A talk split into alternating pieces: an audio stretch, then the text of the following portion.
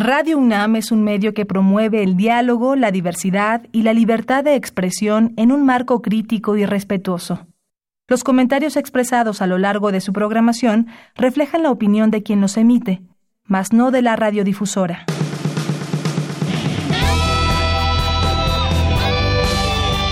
Prisma RU. Relatamos al mundo.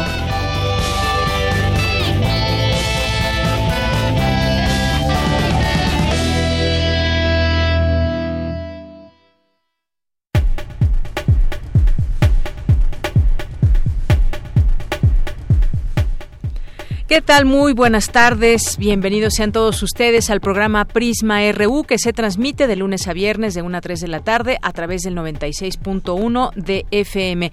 Mi nombre es Deyanira Morán y a nombre de todo el equipo que hace posible esta emisión, le damos las gracias y esperamos que nos acompañen de aquí a las 3 de la tarde donde tendremos mucha información, además de que hoy comenzamos con público que nos acompañan de la H Facultad de Ciencias Políticas y Sociales de la UNAM. Aquí me acompañan en cabina tres alumnos de la carrera de comunicación que vienen de la carrera de periodismo, radio y periodismo, o creo que así se llama, y les doy la bienvenida. ¿Cómo están? Hola. Bien, gracias. Bien, gracias. Muchas gracias. Pues cuéntenos cuál ha sido su, eh, su impresión de estar aquí en Radio UNAM y ahora en un programa en vivo.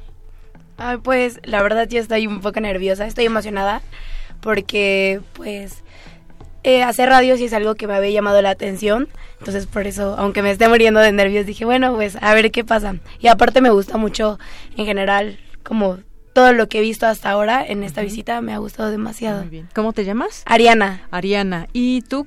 Yo soy. Fernanda, Fernanda. y bueno, definitivamente la perspectiva cambia demasiado. Lo que se ve en clases y ya vivirlo aquí, ver cómo se hace, no es lo mismo a tomar lo teórico nada más. Entonces, en lo personal también quiero trabajar en radio, en la locución, entonces es totalmente impresionante para mí y un placer estar aquí en el programa. Muy bien, pues bienvenidos todos. ¿Y tú te llamas? Samuel, Samuel Reyes. ¿Qué tal, Samuel? ¿Qué Eh, nos platicas? Bueno, también estoy un poco nervioso, es mi primera vez en una cabina, eh, pero sí me ha gustado mucho el recorrido, es un lugar muy grande y me gusta todo lo que, lo que he visto aquí. Muy bien, pues muchas gracias por estar con nosotros. Ustedes fueron los tres valientes que se animaron a estar de este lado. Sus compañeros de allá están muy sonrientes y muy contentos de estar aquí. Gracias también a Héctor Salik que siempre los trae a visitar este este programa o coincide la hora en que vienen de visita. Pero son bienvenidos. Les decía que tendrán que hacer eventualmente su servicio social y pues también aquí hay una oportunidad. Muchas pues gracias. muchas gracias, gracias, a los tres. gracias. Y por lo pronto también déjenme le- les platico a nuestro público que vamos a tener algunos temas que platicar y que invitarles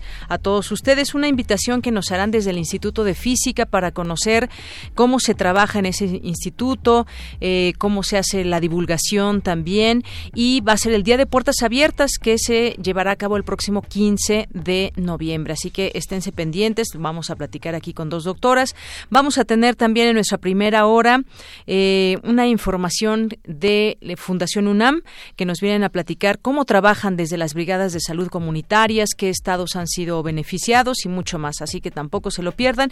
Y hablaremos también del tema que desde el fin de semana ha tenido mucha eh, mucha opinión y ha habido mucho revuelo en redes sociales y eh, sobre todo en Bolivia. Y me refiero a Evo Morales, este golpe de Estado que se da en Bolivia. Vamos a platicar de ese tema al análisis con la doctora Fabiola Escárzaga, que es profesora investigadora de la UAM Xochimilco y es socióloga y latinoamericanista. Esto y más hoy aquí en Prisma RU. No se lo pierdan. Nuestras vías de comunicación con ustedes son vía telefónica 5536 4339.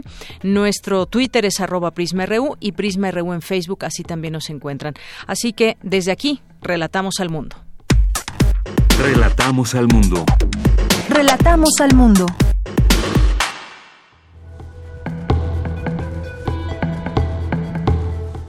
En este lunes 11 de noviembre de 2019, en los temas universitarios, inauguran en la UNAM la muestra Una carta de Emiliano Zapata. Cindy Pérez nos tendrá más adelante la información. Presentan el proyecto Fable Rutas hacia la sostenibilidad de los sistemas agroalimentarios y de uso de suelo en México. Cristina Godínez nos tendrá aquí la información. Destaca doctor el doctor Antonio Lascano que el estudio de la vida tiene que ser multidisciplinario. Dulce García nos tendrá los detalles. Eh, firman convenio de colaboración la Facultad de Derecho y el CONACIT. Mi compañera Virginia Sánchez nos tendrá los detalles. En los temas nacionales, el canciller Marcelo Ebrard rechazó esta mañana el golpe y la operación militar en curso en Bolivia y reiteró la disposición para el asilo de Evo Morales. El secretario de Seguridad y Protección Ciudadana, Alfonso Durazo, confirmó que ya hay detenidos por la masacre a integrantes de la familia Levarón en los límites de Sonora y Chihuahua. Un tribunal federal rechazó cancelar el proceso iniciado contra el exgobernador de Sonora, Guillermo Padres, por una presunta defraudación fiscal de 70 millones de pesos. Organismos autónomos, dependencias del Gobierno federal, el Senado y el Poder Judicial de la Federación conservaron sus seguros médicos de gastos mayores que este año han presentado, han representado cargos para el erario por más de dos mil millones de pesos. La Comisión Económica para América Latina y el Caribe recortó su estimación de crecimiento de la economía mexicana, 0.2% en 2019, desde la estimación previa de 1%.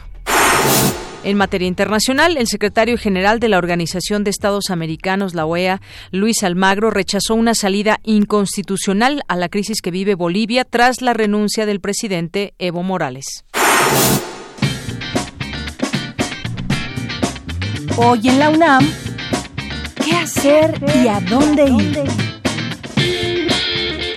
La Dirección General de Atención a la Comunidad te invita a visitar la exposición de carteles No los abandones, que busca crear conciencia acerca del descuido y el maltrato a los animales. Esta exposición estará disponible a partir de hoy y hasta el próximo 22 de noviembre en las instalaciones de la Facultad de Medicina, Veterinaria y Zootecnia en Ciudad Universitaria. La entrada es libre.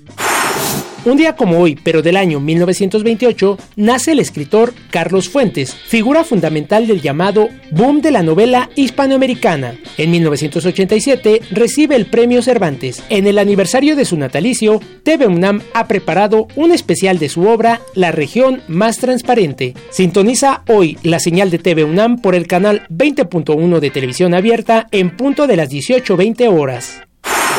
La sala Julián Carrillo de Radio UNAM te invita a disfrutar de la puesta en escena 2 de 90, bajo la dirección de Mario Ficacci y las actuaciones de Maripaz Mata y Teresa Selma, quienes encargan a dos mujeres de la tercera edad que hablan sobre sus capacidades y sobre algunos problemas propios de su edad, recordando canciones, poesía y anécdotas de su profesión. La función es hoy a las 20 horas en nuestras instalaciones, Adolfo Prieto 133, Colonia del Valle. La entrada es libre y el cupo limitado.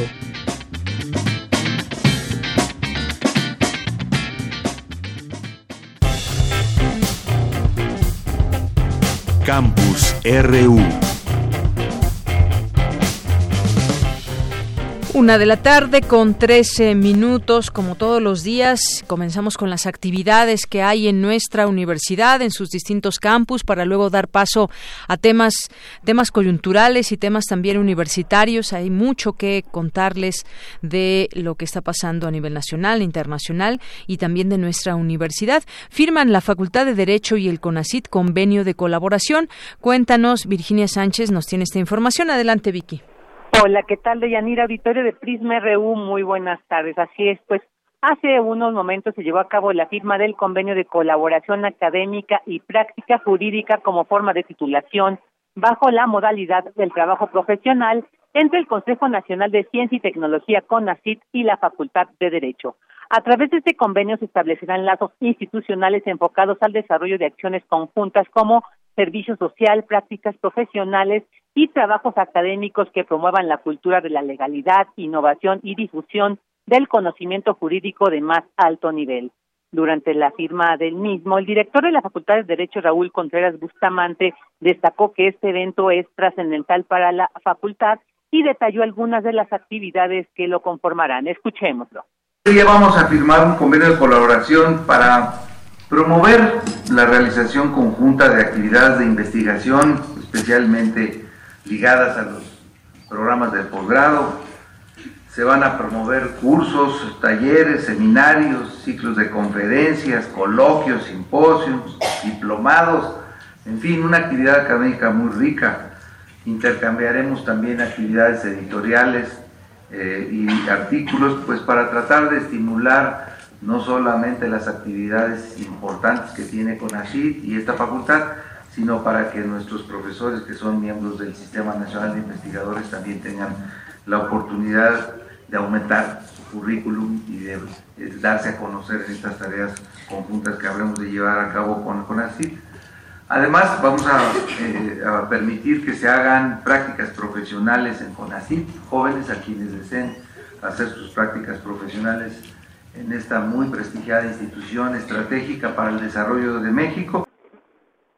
Por su parte, María Elena Álvarez Builla Roses, directora general del CONACIT, destacó que la firma de este convenio representa una muestra más de la convicción del Consejo para ubicar a las ciencias sociales y a las humanidades en el centro del quehacer científico y tecnológico del país. Escuchemos.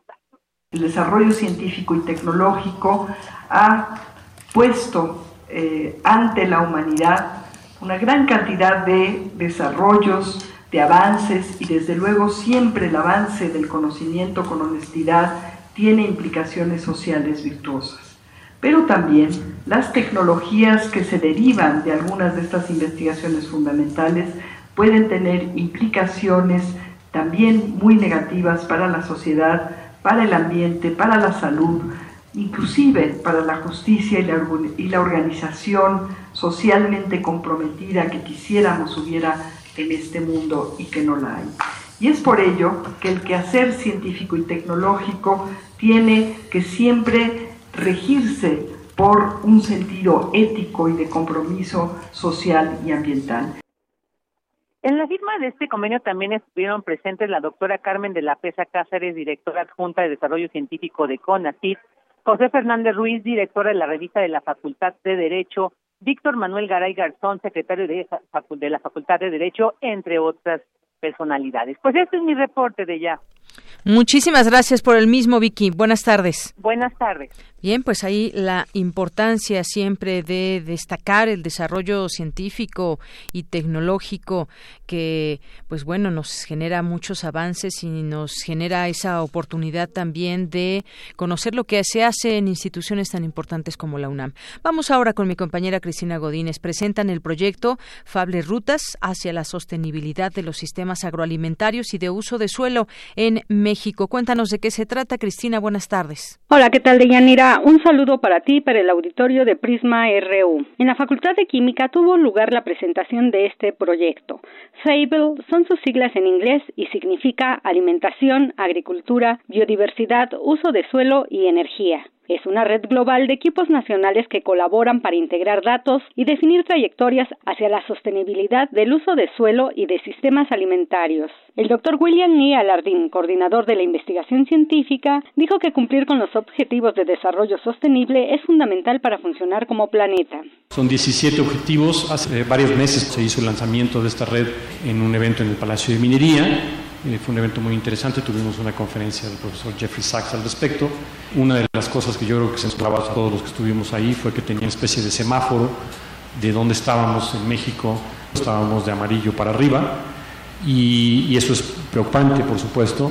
En el tema del suelo y de la, la alimentación, yo creo que es un eje transversal que toca prácticamente todos o todos los objetivos, de alguna manera u otra por cuestiones directamente relacionadas con la alimentación y lo que eso implica, por los aspectos sociales que eso implica en cuanto al desarrollo de las personas, sentidamente en cuestiones de pobreza y de género, y cuestión de clima por la retroalimentación que eso implica para los entornos climáticos. El doctor José Manuel Saniger Blesa, co-coordinador de la red, señaló que conocer el estado de avance del proyecto es de gran importancia para nuestro país. El objetivo de Fable, que lo vamos a ver, eh, eh, se va a desarrollar con, con mucha detalle en, en estas presentaciones, es nada más y nada menos que definir las estrategias y metas de largo plazo que permitan la sostenibilidad de los sistemas agroalimentarios y de uso de suelo a nivel global y a nivel nacional.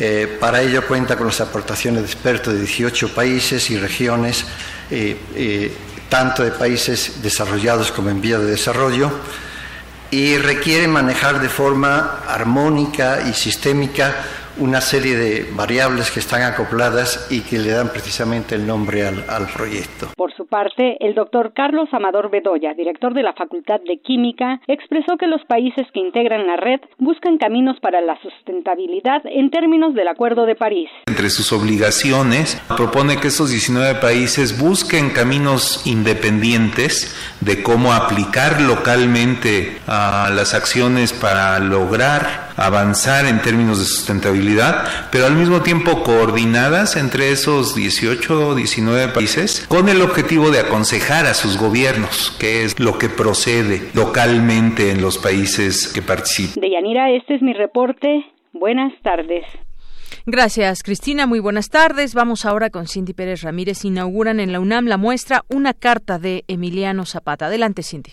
¿Qué tal, Deyanira? Es un gusto saludarte. Muy buenas tardes. En el fondo reservado de la Biblioteca Nacional de México fue inaugurada esta muestra, compuesta por una carta que forma parte del archivo Álvaro Obregón en el Fondo Emiliano Zapata. Es un escrito que se remitió al general Manuel Palafox Ibarrola, apodado El Ave Negra, quien desempeñó desde 1913 a 1918 dos importantes cargos en las filas zapatistas, emisario de confianza de Zapata y secretario del cuartel general del Ejército Libertador. Escuchemos a Rosario Páez, jefa del Fondo Reservado de la Hemeroteca Nacional de México. En el fondo reservado contamos con el archivo Álvaro Obregón y dentro de ese archivo tenemos el fondo Emiliano Zapata, que consta solamente de tres cartas, pero es una carta que es la que se eligió para esta exposición en el marco conmemorativo de su aniversario luctuoso, una carta donde está solicitándole sean devueltos documentos pues importantes, eh, documentos en general, circulares, decretos, pero eh, lo significativo de esto es que él solicita le sea devuelto el plan de Ayala y la ley agraria, o sea, documentos de vital importancia para la historia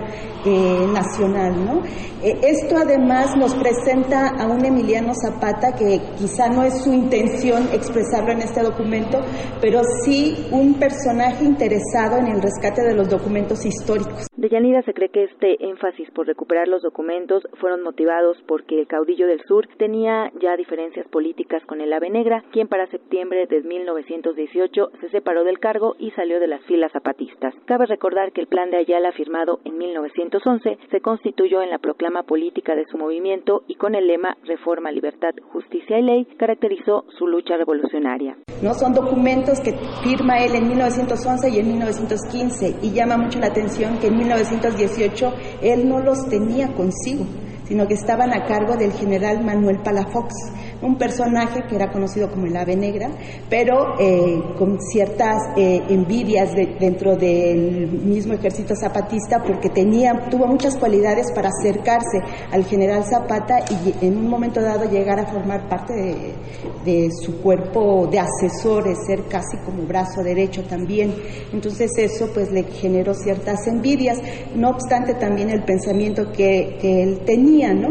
Pero, eh, repito, es de llamar la atención que estos documentos no los conservara el propio general Zapata. Esta pieza estará expuesta hasta el 6 de diciembre de 2019 en el vestíbulo del Fondo Reservado de la Biblioteca Nacional de México. Hasta aquí la información. Muy buenas tardes. Gracias, Cindy. Muy buenas tardes. Continuamos. Porque tu opinión es importante, síguenos en nuestras redes sociales, en Facebook como Prisma RU y en Twitter como arroba PrismaRU. Prisma RU. Relatamos al mundo. Continuamos una de la tarde con 23 minutos. Como sucede en gran parte de las zonas rurales del país, el acceso a los servicios de salud es muy limitado. Por ello, Fundación UNAM, en conjunto con distintos patrocinadores y facultades pertenecientes a la UNAM, participan en el programa de Brigadas de Salud. Y para hablarnos de este tema, ampliarnos más esta información, conocer cómo funcionan y cómo trabajan las Brigadas de Salud, nos acompaña ya la maestra Laura Ansúrez Mosqueda, que es coordinadora de enlace de Fundación UNAM. ¿Qué tal, maestra? Bienvenida, muy buenas tardes. Hola, ¿qué tal? Muy buenas tardes, gracias. Pues qué gusto que nos visite aquí en estas instalaciones para platicarnos justamente de estas brigadas, cómo funcionan dentro de esta labor que lleva tan importante Fundación UNAM. Sí, muchas gracias. Bueno, esta, estas brigadas de salud son un proyecto muy, muy bonito que tenemos ahí en la Fundación UNAM, pues como tú bien lo mencionas, son para llegar a comunidades donde no tienen acceso a este tipo de servicios.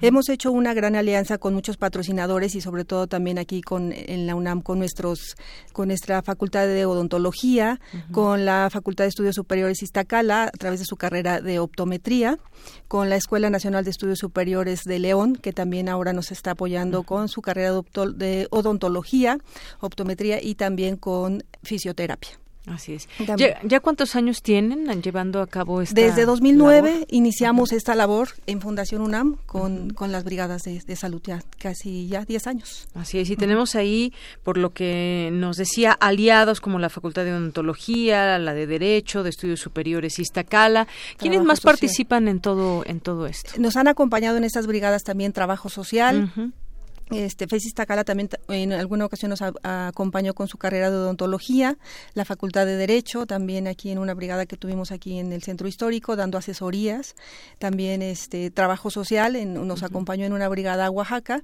este, haciendo ahí este, también trabajo con, con la comunidad. ¿A qué lugares han llegado? ¿A qué lugares llegarán también en este, en este año? Pues ya tenemos este casi cubierto el 80% de la República. Hemos estado en más de 20 estados, como son Sonora, Chihuahua, Querétaro, eh, Veracruz, Tabasco, Quintana Roo, Chiapas, Oaxaca. Eh, acá en el norte Durango, Zacatecas, Aguascalientes, en el Bajo acá este, Guanajuato, ya este y este año vamos eh, por primera vez a Mérida. Estamos ahorita en una jornada de salud en Mérida una en, en, Sonora en Caborca y la siguiente semana nos vamos se van también a Chiapas y a, Guerrero. Muy bien. Y cómo es esta brigada de salud qué tipo de servicios ofrecen a quiénes cómo es que cómo es que encuentran a quién poder ayudar en, en estos lugares porque me imagino muchas veces no van a, las capitales sino van a los lugares más sí así alejados. es así es. Vamos a vamos a a, comunidades que tienen muy, muy poco acceso a estos servicios, en donde a veces los brigadistas tienen que llegar de la ciudad, trasladarse en autobuses que, este, que son traslados de cuatro o cinco horas de camino para llegar al lugar donde van a, prestar estos servicios. Y, este, y bueno, pues sí, son bastantes bastante lejanas estas comunidades donde, donde van estos brigadistas. Así es, y decíamos, ¿qué tipo de servicios les ofrecen? Bueno, ofrecen servicios odontológicos, ofrecen servicios de optometría, de fisioterapia y en algunas ocasiones, como decíamos, de este de servicios legales y todo esto. Muy bien. Ahora bien, ¿quiénes participan? ¿Quiénes conforman la, la brigada, las brigadas de salud? Las brigadas de salud generalmente están conformadas por brigadistas de odontología, mm que van alrededor de entre 20 y 25 brigadistas. Entre ellos, este, adicionalmente, van coordinadores y especialistas de, odontología, como pueden ser odontopediatras o endodoncistas que nos acompañan. En alguna ocasión también la Facultad de Odontología este, nos, nos ha, invitado a, chicos de la Facultad de Música a que estén mientras las personas esperan en, la atención. Hay algún chico que alguna vez fue un violinista, me parece, y pues bueno, también ahí contribuimos con esta parte del servicio social de, de, los chicos. También se dan este, en fisioterapia, pues bueno, ahí se atienden dolores de espalda, este, escoliosis, dolor de rodillas, bueno, toda esta parte de lo que se refiere a la fisioterapia. Y en odontología, pues es, este, desde, les dan una breve plática desde cómo se deben de cepillar, limpieza, aplicación de, de flúor, extracciones, este, cirugía ambulatoria que por la misma este, duración de la brigada, que solo son cinco días, pues tienen que hacer este tipo de, de, servicios. Muy bien, bueno, pues esto es parte de lo que hace Fundación UNAM a través de estas brigadas de salud comunitaria. ¿A cuánta gente más o menos han ayudado? Nos decía eh, maestra que desde 2009 están tienen este programa y están apoyando a distintos lugares. Empezaron con algunos estados y ahora ya casi van por el 80% del territorio nacional. Más o menos a cuánta gente han ayudado para que nos demos una idea. Pues mire, hemos, cada, cada brigada, en cada brigada por, en promedio se atienden entre 500 y 600 personas. Ahorita en promedio tenemos ya un total de, de pacientes atendidos de más de, por ahí, por aquí tenemos, por aquí tengo el dato. Ajá. Que son personas que, pues bueno, me imagino que van por edades y son familias completas muchas Así es, va desde la abuelita hasta el el más pequeño de la familia. Y se han atendido alrededor de 70, más de, ya este, este, dato que tenemos de 72 mil personas son del 2018. Este año ya tenemos este estamos por cumplir nuestras 20 brigadas para que ya tener un total de más de 100 brigadas de este desde 2009. Muy bien. Ahora, todo esto que nos ha estado nos ha estado platicando, cómo trabajan, quiénes van, qué tipo de servicios están dando, cómo es que llegan a los distintos estados, ¿cómo se puede apoyar? Quizás porque justamente Fundación UNAM eh, está abierta, por ejemplo, a distintas donaciones. ¿Cómo cómo se cómo podemos apoyar estos proyectos? Bueno, estos proyectos eh, los hemos llevado a cabo gracias a, diferentes patrocinadores, como mencionabas, que son los que nos ayudan a llevar a estos brigadistas a, los lugares donde, donde necesitan estas, esta, estos servicios.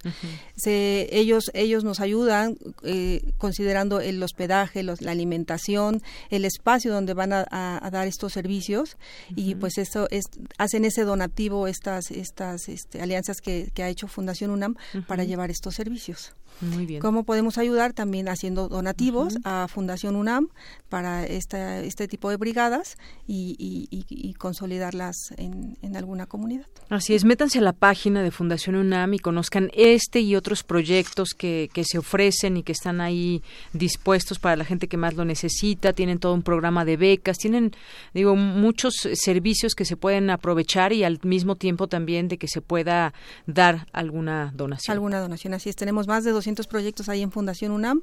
Está en nuestra página www.fundacion.org.mx, donde pueden este consultar nuestros eh, informes anuales, los proyectos que tenemos, el cómo cómo este donar a Fundación UNAM, este asociarse con nosotros y pues este, seguir impulsando también este programa de becas que nos mencionas, que es muy importante también para que los chicos puedan continuar con sus estudios. Claro, hay muchas cosas que, que podemos decir de Fundación UNAM. Conozcan, de verdad, métanse a la página que es www.fundacionunam.org.mx. Ahí conocerán todo, todo lo que hay, que se pueden beneficiar con alguna beca o se puede bien también aportar, como ya, ya nos decía maestra. ¿Algo más que quiera agregar, algo que se me esté escapando? Que debamos mencionar? Pues nada más que nos agradecer que el espacio que nos dan para para que nos sigan conociendo a Fundación UNAM y que nos visiten en nuestras redes sociales, en Facebook, en Twitter, en Instagram y estamos ahí este y nosotros pues siempre les decimos que son bienvenidos, nos han venido a platicar de distintos proyectos, también eh, seminarios que se organizan, conversatorios importantes sobre temas eh, diversos y bueno pues ahí está, esta es otra de las visitas que nos permiten conocer qué hace Fundación UNAM. Pues maestra Laura Ansúrez Mosqueda, muchísimas gracias por estar con nosotros. Muchas gracias a ti. Bien, pues la maestra Laura es coordinadora de enlace de Fundación UNAM. Continuamos. Tu opinión es muy importante. Escríbenos al correo electrónico prisma.radiounam@gmail.com. Porque tu opinión es importante, síguenos en nuestras redes sociales, en Facebook como Prisma RU y en Twitter como arroba PrismaRU. Prisma RU. Relatamos al mundo.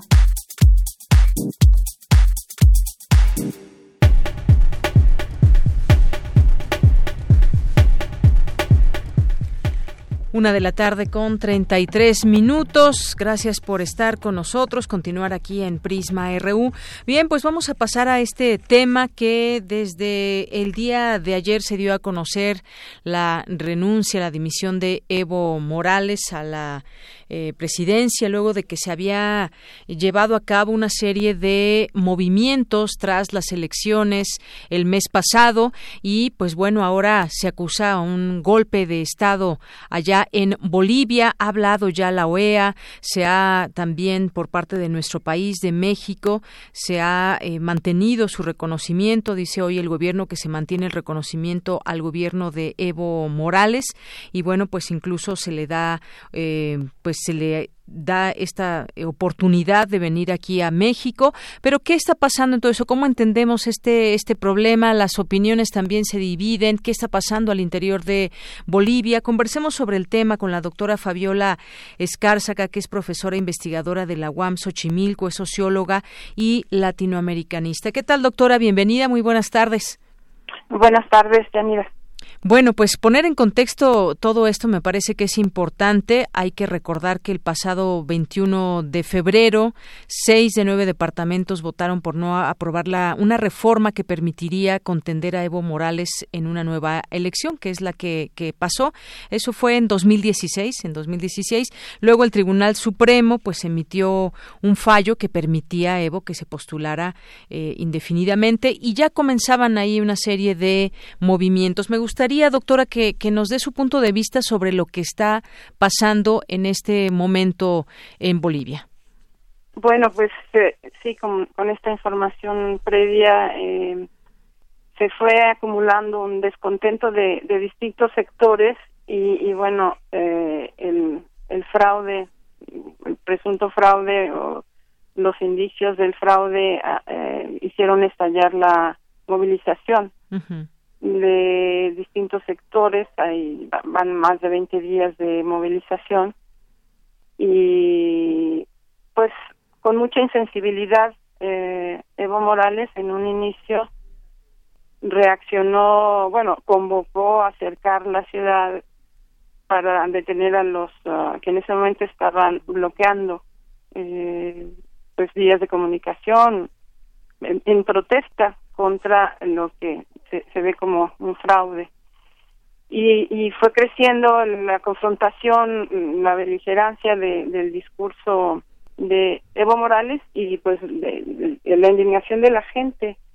Entonces eh, hay como dos lecturas eh, contrapuestas, una que el, el, gobierno se victimiza, bueno, está planteando desde hace varios días el tema del fraude, del, del golpe en curso, pero no respondiendo a la, pues a la demanda de, de, bueno, que era la limpieza de, del proceso electoral.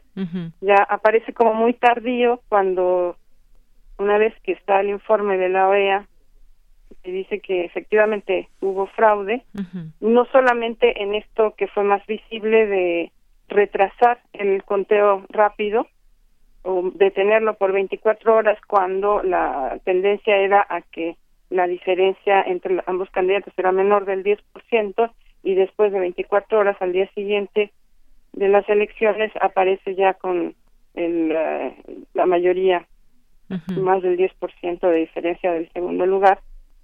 Y, y bueno, entonces ahí eran unas demandas contra, bueno, que se diera la segunda vuelta y, y, el gobierno no, no aceptó, se siguió cerrando y, después ya ayer, pues todo se desencadena.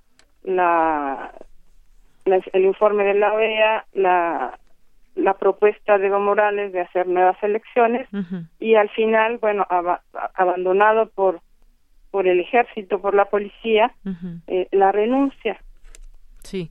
Y que eh, aquí esta la, violencia que se ha que ha escalado en estos días fue convocada inicialmente por el gobierno de Morales y muchos sectores cuestionan, denuncian que hay un discurso de victimización en torno al tema del racismo. Pero este racismo también fue promovido por la propia lectura de Morales diciendo en los primeros días que era la gente de las ciudades en contra del campo. En fin, este es, lo más grave de lo que está ocurriendo, ese racismo exacerbado, del que no solamente es víctima eh, Evo Morales, ¿no? sino en general es un discurso que no se ha dejado de utilizar por parte del propio gobierno para justificar muchas medidas que han sido contrarias a intereses populares. Y a ver, vayamos por partes. ¿Este movimiento político que se formó fue a raíz de las elecciones o ya venía formándose desde años atrás este movimiento político que cuestionó la legitimidad del eh, gobierno de Evo Morales? Bueno, como tal no es un, movimiento, porque estos sectores eh, de, de, la derecha del oriente de Santa Cruz habían estado como aliados del gobierno a partir del año 2009, cuando se promulga la nueva constitución, y se les ceden espacios, se les cede eh, en sus demandas. Entonces, ellos no eran ah, no eran ya adversarios, se había pacificado este conflicto racial que se manifestó en los primeros años. eh, se, se, debe, se, estos cívicos, frentes cívicos existen y tienen distintas uh, posiciones. Por ejemplo, ahorita está activo el de Santa Cruz, que es representativo de la derecha, pero también está activo el de el de Potosí y el de Potosí no es identificable con los sectores sociales, con los intereses de del, del cívico del Frente Cívico de, Santa Cruz. Y es que todo entonces esta articulación es, eh, es frágil, o sea, no es un gran movimiento de la derecha en torno a los frentes, sino que ha habido una amplitud de movilizados en contra del fraude. Otra cosa es que en la coyuntura generada por este conflicto tan eh, enconado, este sector de la derecha, de la ultraderecha, pueda ser quien gane la partida. Pero no son el único actor en juego, sino que hay otros sectores de, de, descontento, sectores indígenas que han sido afectados por las políticas eh, extractivistas del gobierno. Entonces, es un proceso muy complejo. Y por la información de hoy, eh, pues se está planteando una, una estrategia o posibilidades, un camino de, de resolución a través de un gobierno de, transición que no necesariamente representaría a ese sector eh, de la derecha porque hay otros sectores movilizados que no están de acuerdo con esa derecha y que están bueno también eh, posicionándose. El, el, tema es cuánto se ha debilitado la capacidad organizativa de sectores populares indígenas que eran autónomos y ya no lo son en, todo esto, doctora, ¿qué, ¿qué podemos leer de todo esto? ¿Qué fue lo que sucedió? ¿No hubo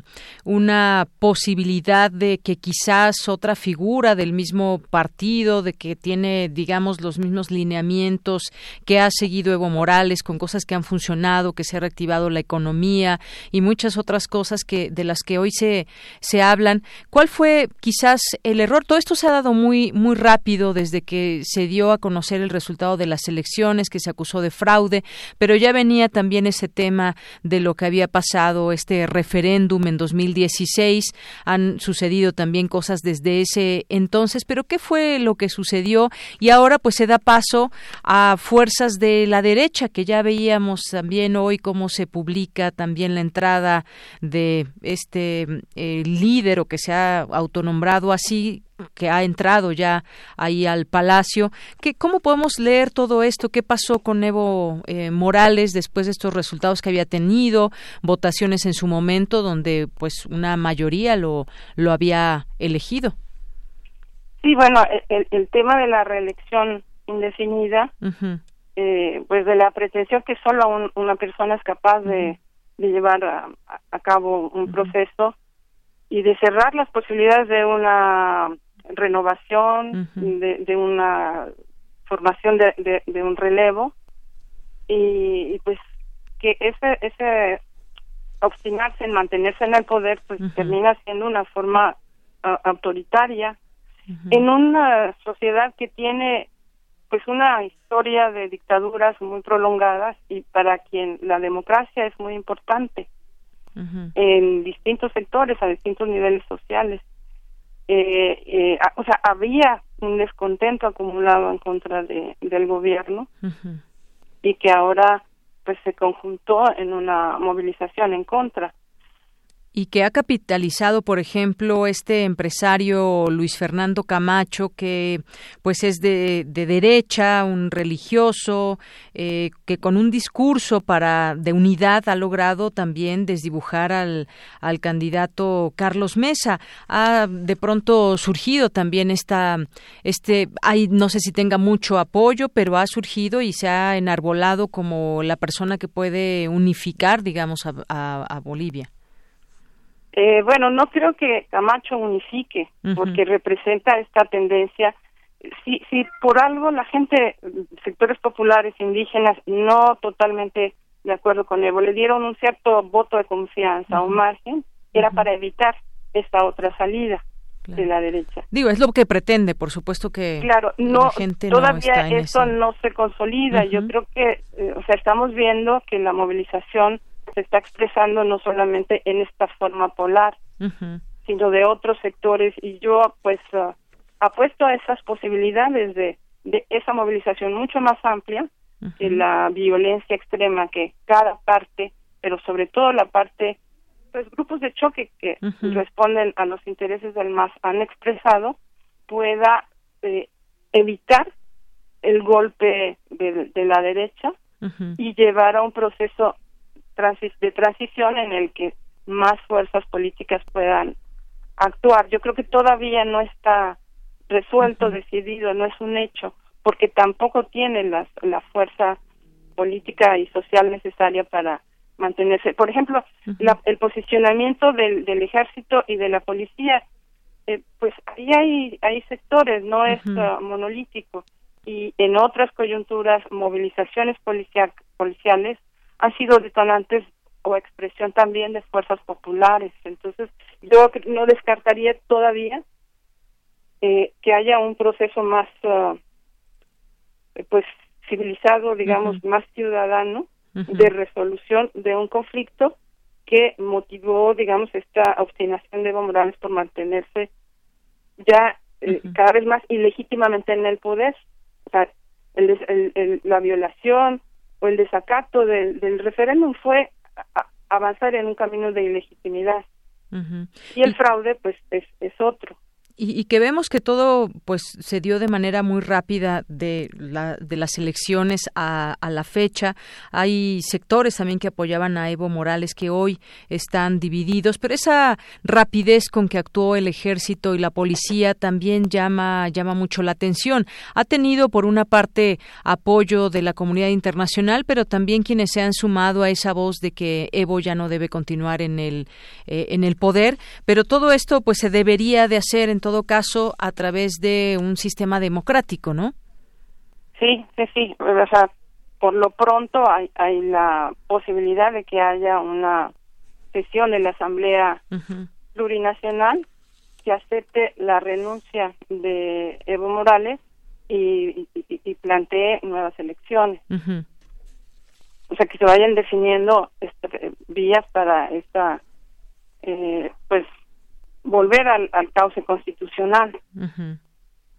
Bien, pues esto es el panorama que se tiene. ¿Qué es lo que viene? Pues estará también eh, por verse. Se habla también de una posible detención a Evo Morales. Esto, pues, eh, con el tema del supuesto fraude electoral, que sería un delito. Es decir, hay todavía cosas que están en mucho movimiento. No sabemos exactamente qué es lo que pueda pasar, pero este organismo, la Secretaría General, la Secretaría General de la OEA, que encabeza Luis Almagro rechaza cualquier salida inconstitucional a la crisis de Bolivia tras la renuncia del presidente Evo Morales. Las protestas por lo pronto siguen y también las protestas eh, por cuestionadas, estas eh, elecciones cuestionadas. Sí, sí, sí, o sea, eh, ahí sigue la, la movilización. No sabemos aún qué pueda pasar. No, en Bolivia las cosas siempre son muy inciertas, ¿no? La, la beligerancia de, de unos y otros, pero también pues, capacidades organizativas que se pueden retomar por parte de la propia ciudadanía que pueden pues parar ese golpe anunciado por Evo Morales y que ojalá no se no se concrete. Muy bien. No se consolide a partir de la movilización social, no de los masistas, sino de los sectores pues democráticos y populares de Bolivia. Así es. Bueno, pues estaremos al tanto. Por lo pronto, doctora, muchas gracias por sus comentarios, por su análisis aquí en Prisma RU de Radio UNAM. Gracias por su invitación. Muy buenas Saludos tardes. al público. Buenas tardes. Hasta luego. La doctora Fabiola Escárzaga es profesora investigadora de la UAM Xochimilco, es socióloga y latinoamericanista. Bueno, y pues el día de hoy el gobierno de México dice que mantendrá su reconocimiento al gobierno de Evo Morales hasta que éste termine su periodo legal. Así lo dio a conocer el canciller por la mañana, el canciller Marcelo Ebrard.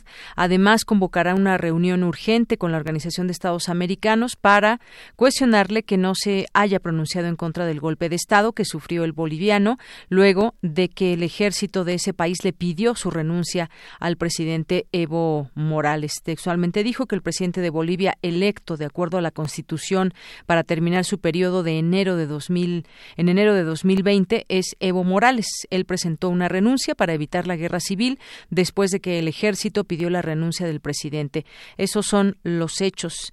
Considero que lo ocurrido ayer significa un retroceso en democracia para todo el continente y que ante ello México debe hacer valer su voz para defender derechos y libertades. Y que lo importante es que no regresemos al golpismo, es incompatible el uso de la fuerza con la democracia y no lo van a permitir. Sería un gran retroceso. Es lo que la postura que se fijó hoy por la mañana de parte del gobierno federal. Y por otra parte decíamos también la Secretaría General de la OEA que encabeza Luis Almagro, pues rechazó cualquier salida inconstitucional a esta a esta crisis en medio de protestas que hay por las elecciones y urgió a garantizar la realización de nuevos comicios. La Secretaría General llama a la pacificación y al respeto al Estado de Derecho en Bolivia, dijo este órgano central en la Organización de los Estados Americanos eh, a través de un comunicado. Ahí en la oficina de Almagro pidió al Poder Legislativo boliviano eh, reunirse en forma urgente para asegurar el funcionamiento institucional y nombrar nuevas autoridades electorales que garanticen un nuevo proceso electoral. Pero por lo pronto, pues parecería ser que en este momento no hay un gobierno como tal que esté llevando a cabo las decisiones pertinentes, en todo caso, como, como país. Y bueno, pues la renuncia de ayer domingo de Evo Morales, que fue presionado por militares, policías y por la oposición, justamente por eso se ha hecho llamar esto un golpe de Estado, le exigieron dejar el puesto que ocupaba desde 2006 con el fin de pacificar el país, dejó un vacío de poder luego de tres semanas de disturbios por elecciones en las que el primer mandatario indígena de Bolivia buscó perpetuarse en el poder. En Bolivia, el desenlace fue denunciado como un golpe de Estado por gobiernos de izquierda de América Latina, entre ellos México, Cuba, Argentina, Venezuela, Uruguay, México además anunció que solicitará una reunión urgente para tratar la situación de Bolivia, luego de un pedido de Colombia el domingo. Eh, la OEA, por lo pronto, no ha convocado a una sesión extraordinaria y, bueno, pues está por conocerse más a detalle acerca de esta situación. Evo Morales, que bueno, pues hoy, hoy también eh, pues no sabemos qué sucederá con él, con la justicia en términos de justicia y por lo pronto pues también otros escenarios que presentan, por ejemplo, decíamos Luis Fernando eh, Camacho, este empresario que pues dijo la, la Biblia volverá al palacio de gobierno, es lo que repitió esa frase rodeado de también de manifestantes a su favor durante las últimas tres semanas. Eso es lo que ha sucedido allá, quienes están capitalizando también los movimientos, quienes eh, qué está pasando en Bolivia, está dividida, qué grupos son, por una parte los indígenas, por una parte pues también grupos organizados de estudiantes y demás. Seguiremos, por supuesto, en el tema. Continuamos. Porque tu opinión es importante, síguenos en nuestras redes sociales, en Facebook como Prisma RU y en Twitter como arroba PrismaRU.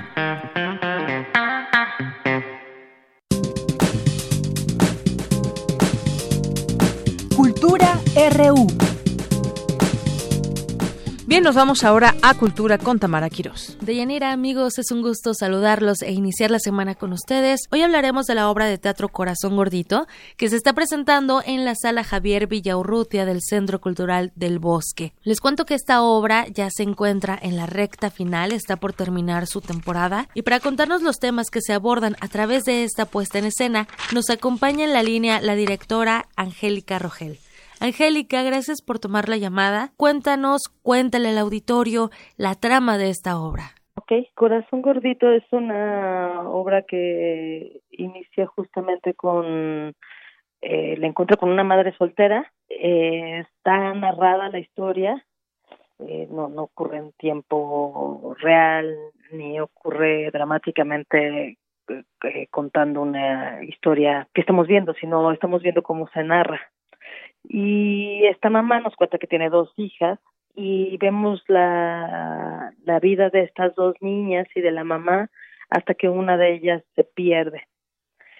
Y vemos la búsqueda y como nuestro lugar en esta vida y muchas de las cosas que tenemos son gracias a estas personas que nos hacen fuertes llámese la familia o amigos, ¿no? Angélica, dentro de los temas que se abordan en esta obra hay fútbol, machismo, feminismo, eh, se habla de la tolerancia y me gustaría saber desde tu perspectiva como directora cómo ha sido trabajar estos temas en la puesta en escena. Justamente al contar la vida de estas tres mujeres, desde que está planteado, pues está planteado de del lugar de lo que vive una mujer. Eh, tiene inherente el hablar del machismo, y de buscar como mujer esta sororidad, ¿no? Eh, entonces vemos como una de las niñas que es buleada porque tiene un problema de sobrepeso, encuentra y también su mamá le dice que hay cosas que son para mujeres y que por ejemplo el fútbol es de hombres y a ella le gusta el fútbol. Entonces como pasa por encima de ese bullying y busca sus sueños de, jugar fútbol y de, de dedicarse a algo que le gusta y que nadie ha dicho que es un deporte solo para hombres. Es algo que se ha establecido socialmente, pero el equipo femenil de fútbol es increíble. Y por otro lado, ves a una niña que parecería que, que, que es la hermana, que parecería que le va a tocar toda la buena suerte del mundo porque es perfecta y lo que sufre esa niña es justamente abuso y como no sabe cómo nombrarlo, no lo nombra hasta que se pierde de la casa porque piensa que la persona que abusó de ella la quería. Entonces ves cómo se van juntando todas estas historias más, la historia de la madre que a pesar de todo decidió tener a estas dos hijas sola y cómo esas coincidencias logran finalmente darte cuenta de, que debes nombrar las cosas y que debes ir por lo que sueñas, ¿no?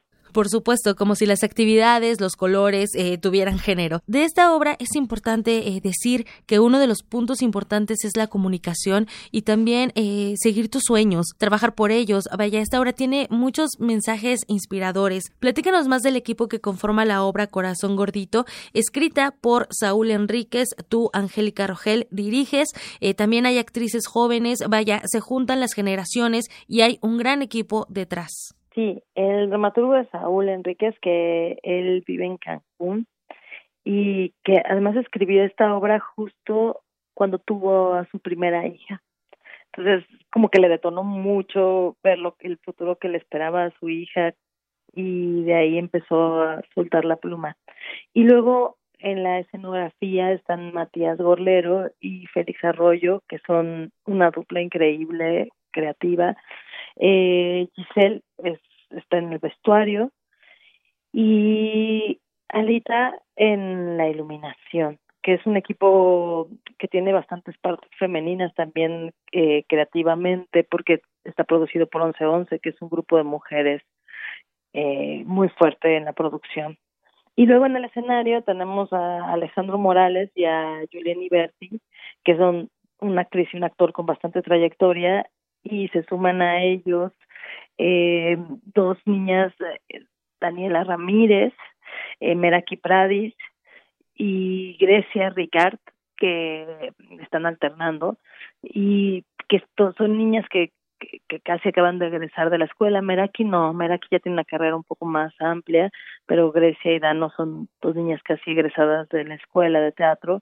Entonces, de esta mezcla de experiencias tanto creativamente como artísticamente, pues dan un producto muy fresco porque se puede convivir con, con muchas voces, ¿no? Sin duda. Angélica, tienes eh, ya una gran trayectoria. Al auditorio que nos escucha, tal vez se les hagan familiar los títulos El Jardín de los Cerezos, Happy, Hedda Gabler, solo por mencionar algunos. Y bueno, tú has formado parte de estas puestas en escena. Eh, platícanos, Angélica, ¿cómo has vivido esta aventura de Corazón Gordito? ¿Cuál ha sido tu experiencia al trabajar con 1111 Producciones, quienes están detrás de esta obra y que siempre buscan trabajar en obras que dejen al público un mensaje de vida? Y también apuestan por impulsar el talento nacional, tanto a nivel actoral como dramaturgia, como la dirección también. Entonces, ¿cuál ha sido tu experiencia? La verdad es que 1111 justo se ha dado la tarea de llevar a escena textos nacionales eh, que, que apoyan mucho la dramaturgia nacional, que apoya voces jóvenes, voces femeninas, que es, es muy incluyente, es un grupo creado por Jimena Santiel, que, que se vuelve muy poderoso porque ella tiene muy claro qué, qué tipo de discursos le gusta llevar a escena. Entonces sí, la verdad es que es una obra que, que, que desde como adulto te recuerda la infancia, tiene juegos de infancia, pues eso, muy entrañables y también como creo que como niño como niña te puede tocar por cualquier lado eh, puedes encontrar justamente eso de ah, ¿qué es eso que le pasó a esa niña? Quiero, quiero, quiero saber el nombre de lo que le acaba de pasar, ¿no? O yo también he querido hacer algo y me han dicho que no porque soy niño o porque soy niña. Y no, creo que lo que tenemos que encontrar es que el mundo es muy, es diverso y podemos hacer lo que queramos. Lo importante es ir por esos sueños que tienes y que no se trunquen pensando que eso pertenece solo a un género o eso pertenece solo a cierto tipo de personas, ¿no? Muy bien, Angélica, esta es una obra que recomendamos para toda la familia. Se están presentando fines de semana en la sala Javier Villaurrutia y bueno, ya es la recta final. Exactamente. Eh, pueden ir a verla sábados y domingos, una de la tarde. Por suerte se están acabando los boletos, todas las funciones han estado sold out y valdría mucho la pena compartirlo con todas las personas que quieran encontrar un lugar Gracias, Angélica Rogel, directora de Corazón Gordito. Muchísimas gracias y gracias por el apoyo. Sí, sin ustedes no podríamos tener estas funciones tan maravillosas. Al contrario, muchísimas gracias a ti por tomar la llamada, Angélica Rogel. Muchísimo éxito. Gracias a ti. Y bueno, llegamos así al final de esta hora. Si tienen oportunidad, vayan a ver esta obra que nos ofrece una mirada generosa y también la oportunidad de aprender jugando. Por hoy me despido. Les deseo que tengan una excelente tarde. Queremos escuchar tu voz. Nuestro teléfono en cabina es 55 36 43 39. Escuchas 96.1 de FM. XEUN. Radio UNAM. Comunícate con nosotros. Correo de voz 5623 3281. Correo electrónico radio arroba unam.mx. Radio UNAM, Experiencia Sonora.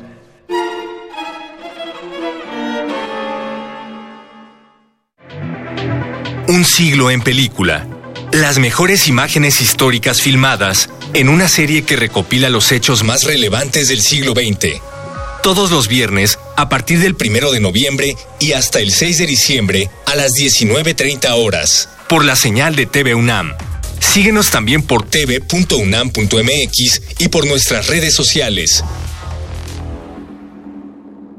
Mi INE está hecho de las primeras voces que exigieron libertad de elección y de expresión. Mi INE está hecho de esas cosas del pasado que no queremos repetir y del futuro que queremos construir. Mi INE cumple 29 años de garantizar el derecho a elecciones libres y que todas las voces cuenten. Mi INE es lo que soy. Yo me identifico con la democracia. Si ya cumpliste 18 años, inscríbete al padrón electoral y obtén tu INE. Infórmate en INE.mx. Contamos todas, contamos todos. INE. Hola, ¿cómo estás? Déjenme hablar. Mamá, escucha lo que aprendimos hoy. Cállense, no me dejan concentrar. Papá, mamá, hoy jugaremos la final del torneo. No puedo ir, tengo mucho trabajo. Yo tampoco puedo, tengo muchas cosas que hacer. Escuchar a niños y jóvenes es el primer paso para prevenir las adicciones y ayudarlos a crecer sanos y seguros. Visita nuestra página en www.go.mx diagonal salud diagonal CIJ, Centros de Integración Juvenil. Gobierno de México. En este espacio, la palabra es la ruta y la poesía el destino. Navega por la intimidad de una carta y su mar de letras. Solo necesitas un papel, porque aquí se vale escribir, imaginar y crear al compás de la letra. Al compás de la letra. Acompaña a la poeta María Ángeles Comezaña en esta aventura literaria. Todos los jueves a las 18 horas por el 96.1 de FM. Radio UNAM. Experiencia sonora. Porque tu opinión es importante, síguenos en nuestras redes sociales, en Facebook como Prisma RU y en Twitter como arroba PrismaRU.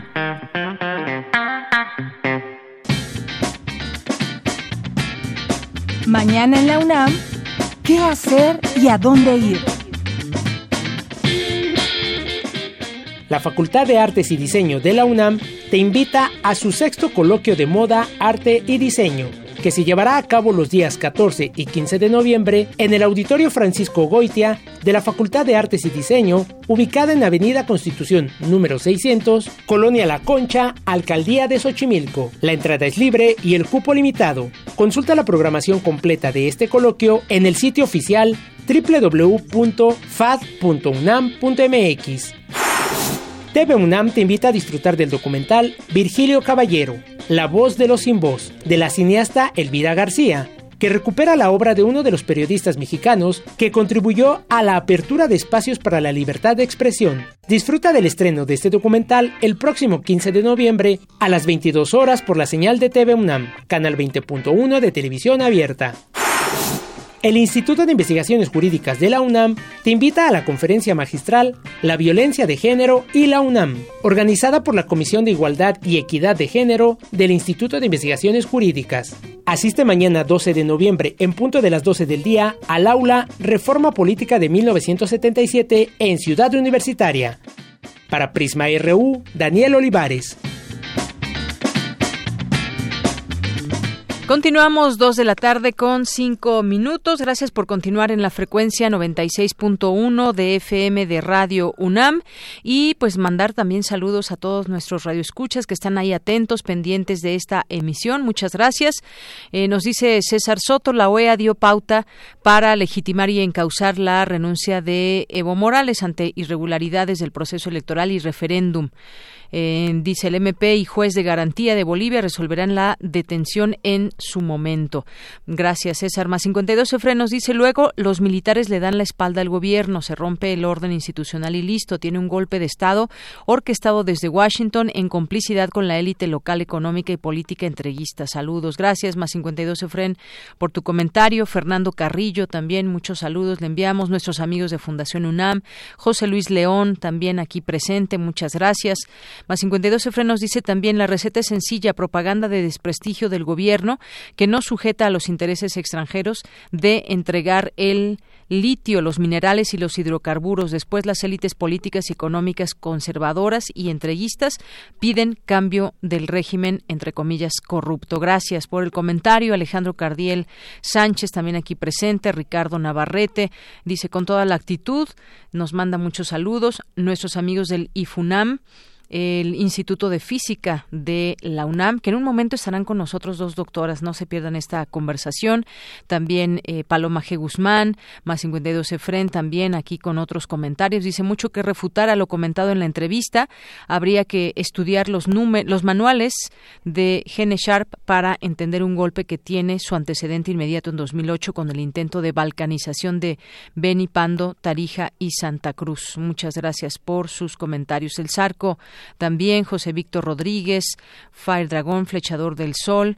Muchísimas gracias a todos ustedes aquí, atentos y presentes a esta a esta emisión de noticias. Es Playadura, Antonio Oyorzábal, eh, Nitzarindani, eh, Rodolfo Aceves, Gustavo Fuerte, César Alberto. Muchas gracias ahí a todos ustedes que están presentes. Vamos a continuar ahora con la información. Vámonos con mi compañera Dulce García. Destaca el doctor Antonio Lascano que el estudio de la vida debe ser multidisciplinario. Adelante, Dulce. Deyanira, muy buenas tardes a ti al auditorio de Prisma RU. Al hablar del origen de la vida, el investigador emérito de la UNAM, Antonio Lascano, refirió que se trata de un proceso de investigación que comenzó a tomar auge en el siglo XIX entre los físicos. Destacó que esa fue una época clave para la ciencia, lo que se nota en la presencia de personajes como Marie Curie, que no detuvo sus investigaciones pese a que tendría que llevarlas a cabo en un contexto masculino. Madame Curie, que esa es la otra cosa que llama la atención, la única mujer que estaba presente en ese momento. Y hay una anécdota que creo que es importante mencionar que el porcentaje de mujeres ya se ha aumentado notablemente en física, pero cuando esta foto se hizo, Madame Curie no solamente era la única mujer presente, sino que además era vista con mucho desdén porque había tenido una relación amorosa muy intensa con uno de sus estudiantes y esto provocaba un rechazo eh, moralino, moralista absolutamente terrible y el primero que se acercó a hablar con ella y a disfrutar del placer de su inteligencia fue Albert Einstein, que es una virtud adicional de Einstein que debemos tomar en cuenta. Antonio Lascano resaltó la figura de Schrödinger para el conocimiento de la vida que tenemos en la actualidad y detalló cómo fueron los procesos de sus investigaciones. Él como físico se asoma a lo que son a lo que es la vida sin estar pensando en bioquímica, sin estar pensando en genética y sin estar pensando en evolución. Los procesos biológicos se deben explicar en términos estrictamente físicos y químicos. Nada más. Fíjense que no está pensando en evolución. Fíjense que no está pensando en eh, en términos, por ejemplo, de eh, la relación de la vida con el ambiente, etcétera. Para él es un problema estrictamente físico y químico. El también miembro del Colegio Nacional dijo que hasta la fecha el debate sobre qué es la vida sigue causando controversia y que las investigaciones y análisis al respecto continúan. Este es el reporte. Muy buenas tardes. Gracias, Dulce. Continuamos ahora con Cristina Godínez. Carlos Uscanga, académico de la Facultad de Ciencias Políticas y Sociales, advirtió que la cancelación del Foro de Cooperación Económica Asia-Pacífico, la PEC, es un duro golpe para Chile. Adelante, Cristina. Hola, ¿qué tal, Deyanira? Un saludo para ti y para el auditorio de Prisma RU. La cancelación de la cumbre de la PEC, que se realizaría en Chile en este mes, es un golpe a la imagen política de ese país y a su modelo económico, cuyas medidas fueron adoptadas por otras naciones, entre ellas México, señaló Carlos Uscanga, académico de la Facultad de Ciencias Políticas y Sociales. Advirtió que el contexto político del país sudamericano ha generado un efecto dominó y produce un daño colateral, erosiona la credibilidad y viabilidad futura de la PEC. El modelo chileno, ¿no? la, expectativa de Chile como ese ejemplo para muchos países de América Latina se desmorona. Las políticas y el manejo eh, político en sí de la crisis pues fue completamente poco acertada ¿no? y esto genera un problema sustancial. Por primera vez en la historia de este organismo de APEC se cancela tanto la reunión ministeriales y sobre todo la cumbre informal de líderes. La cumbre informal de líderes se hace en el marco de APEC y congrega a todos los líderes justo de estas economías, ya sea jefes de Estado, jefes de gobierno, y es el único eh, mecanismo que existe en esta región de Asia-Pacífico que congrega a estos representantes de alto nivel. Por primera vez en la historia del Foro de Cooperación Económica Asia-Pacífico, se cancela su reunión ministerial y la cumbre de líderes que congrega a todos los jefes de Estado y de gobierno integrantes de ese organismo. En esta cumbre, el país sudamericano pretendía impulsar el apoyo a las pequeñas y medianas empresas, la participación de las mujeres en el desarrollo económico, tema bandera de esta reunión, y otros asuntos transversales como acciones anticorrupción y cambio climático, puntualizó el doctor Uscanga. Deyanira, este es mi reporte. Buenas tardes. Gracias, Cristina. Vamos ahora a las breves internacionales con Ruth Salazar. Internacional RU. El hoy expresidente de Bolivia, Evo Morales, exigió a los opositores Carlos Mesa, su contrincante en las elecciones presidenciales, y al líder cívico Luis Fernando Camacho, que asuman su responsabilidad de pacificar al país y garanticen la estabilidad política.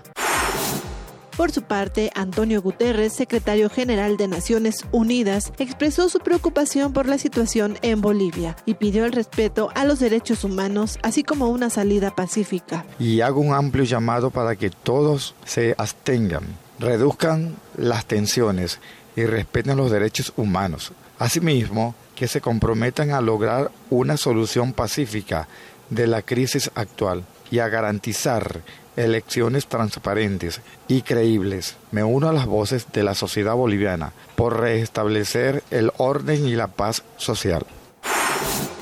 El hastío por la repetición electoral en España polarizó el voto, resultando como gran ganadora la ultraderecha, con un significativo traspaso de votos del Partido Popular y Ciudadanos hacia Vox y reforzando a los partidos nacionalistas. El Partido Socialista de Pedro Sánchez, actual presidente en funciones, volvió a ser la primera fuerza, quien ahora urgió a concretar un gobierno de coalición. Sí, sí o sí vamos a conseguir un gobierno progresista y por eso vamos a desbloquear la situación política en este país. Llamamos a todos los partidos políticos, salvo aquellos que se autoexcluyen de la convivencia y siembran el discurso del odio y de la antidemocracia. Tras conocer los resultados, Albert Rivera, líder de Ciudadanos, dejó el cargo después de perder 47 escaños en las elecciones legislativas. Y por su parte, Pablo Casado, dirigente del Partido Popular, dijo que Sánchez había perdido su referéndum ya que los españoles le habían hecho una moción de censura. Lo que vamos a hacer es desde ya, primero, ser muy exigentes con el Partido Socialista. Vamos a ver ahora qué plantea Pedro Sánchez. Y después ejerceremos nuestra responsabilidad porque España no puede seguir más tiempo bloqueada. Este lunes en Santiago de Chile se desarrolla una manifestación de diversos sectores sociales tras cuatro semanas de protestas. Para mañana se convocó a una huelga general liderada por sindicatos y la Mesa de Unidad Social. Escuchemos a su coordinadora Carolina Espinosa. Chile está absolutamente movilizado de norte a sur, de cordillera a mar. Está demandando la necesidad de cambiar las reglas del juego. Esta herencia nefasta que tenemos de la dictadura y que eh, ocasiona toda la precarización de toda nuestra forma, de toda nuestra condición de vida y la falta de democracia también. La organización estamos dispuestas a seguir dando la vida si es necesario hasta lograr recuperar un país justo y solidario como nos merecemos. En Hong Kong, la policía informó sobre un hombre de 21 años que fue rociado con un líquido inflamable y transformado en una antorcha humana tras una disputa con manifestantes pro democracia. Una agresión de violencia inusual que fue grabada en video y difundida a través de redes sociales. Con audios de Euronews y Telesur, las breves internacionales con Ruth Salazar. Porque tu opinión es importante, síguenos en nuestras redes sociales, en Facebook como Prisma RU y en Twitter como arroba PrismaRU. Queremos escuchar tu voz. Nuestro teléfono en cabina es 55 36 43 39. Prisma RU. Relatamos al mundo. Continuamos dos de la tarde con 16 minutos. Cuando inició el programa les dijimos que tendríamos aquí a eh, dos personas del Instituto de Física de la UNAM, porque el próximo viernes se llevará a cabo el Día de Puertas Abiertas. ¿Y esto qué significa? Pues significa divulgar el conocimiento científico en el área de física, difundir la investigación que se realiza por parte de sus académicos y estudiantes, y son compromisos importantes que, que son estos compromisos importantes en el Instituto de Física de la UNAM. Y para ello, para hablar de esto, nos acompañan ya aquí en nuestra cabina la maestra Aleida Rueda, que es coordinadora de comunicación. ¿Qué tal, maestra? Bienvenida. Muchas gracias, Deyanira. Gracias por la invitación. Y la doctora Rosario Paredes, que es coordinadora docente de este Instituto de Física. También, doctora, bienvenida. Muchas gracias, Deyanira. Gracias por la invitación. Pues platíquenos. Me decían que ya tiene 10 años. Más de 10 Más de años, 10 en años realidad, este sí, empezó como Día de Puertas Abiertas. Así es, una actividad eh, del Departamento de Física Teórica, algo mucho más este, pequeñito, ¿no? Más en función de los estudiantes, pero la verdad es que ha habido un interés que ha ido en aumento y ahora pues se suman todas las personas del instituto, investigadores, estudiantes, técnicos, académicos y eh, pues cada año la verdad es que se ha vuelto mucho más mucho más grande y con una participación bastante llamativa por parte del público de todas las edades. ¿Y de qué se trata esto, doctora? Esto de Día de Puertas Abiertas. ¿Qué podemos ver los visitantes, que además están todos siempre invitados? ¿Qué es lo que ofrece el Instituto de Física en este, en este día? Eh, El Instituto de Física ofrece de todo tipo de actividades, entre ellos pláticas, concursos, experimentos demostrativos, exposiciones. En este caso, en esta ocasión, además nos visitan eh, dos aliados, que son el Museo de la Luz y el Museo de Universum, para, bueno, acercar con una mayor, eh, eh, yo no sé, perseverancia a los estudiantes, quizá de las edades más jóvenes, como estudiantes de bachillerato. También vamos a tener eh, una sesión especial dedicada al Premio Nobel de Física 2019 y hay actividades diversas como visitas guiadas, corredores científicos en donde los propios investigadores y los estudiantes asociados platican la investigación que realizan. Digamos, eso es en general, por contabilizarlas, son más de 100 actividades diseñadas para ese día. Así es. Pláticas de divulgación, por ejemplo, sabemos qué hacen en los laboratorios, los académicos, los investigadores ahí en el instituto. Bueno, pues esta es una oportunidad para conocer a partir de qué edad pueden visitar eh, el instituto. Eh, en realidad las puertas están abiertas para todo el público. Sin embargo, como comentó la maestra Leida Rueda hace un momento, el origen de este Día de Puertas Abiertas es que invitar a los estudiantes que estaban terminando la licenciatura en física para que se incorporaran posteriormente como estudiantes para realizar su servicio social, hacer su tesis de licenciatura o posgrado. Pero, como también comentó Leida, se amplió aún más esta eh, a- admisión de estudiantes y ahora nos visitan estudiantes de bachillerato, además de secundaria, pero sí creo que mayormente son actividades pensadas para estudiantes de bachillerato, licenciatura y posgrado. Es decir, queremos darles un pedacito, decirles o comunicarles un pedacito de lo que hacemos en el instituto de manera mm, accesible y con sus conocimientos para que puedan en un futuro, si lo desean, integrarse a trabajar con nosotros como estudiantes asociados. Muy bien. Y bueno, también están las visitas guiadas y que esto me parece a mí muy muy importante porque no todas las escuelas abren esta posibilidad de ir conociendo, de conocer, por ejemplo, este instituto de donde, de donde se genera mucho eh, conocimiento, proyectos y que te lo expliquen los propios académicos, los propios investigadores. Platícame un poco de estas visitas, maestra Leida. Sí, exacto. Tenemos eh, pues más de 30 laboratorios.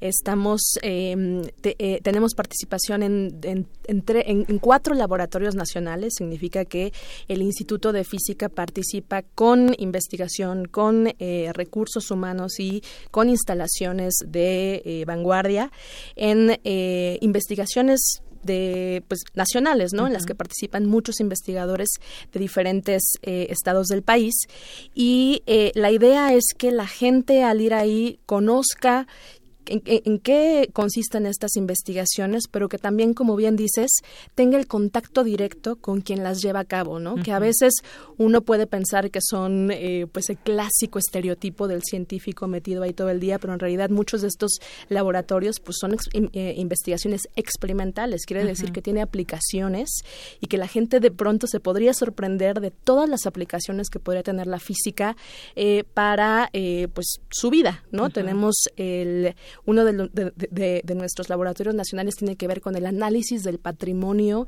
eh, arquitectónico, histórico, ¿no? arqueológico de México, ¿no? Entonces, es utilizar a la física para conocer la historia de, eh, de México a través de su patrimonio, ¿no?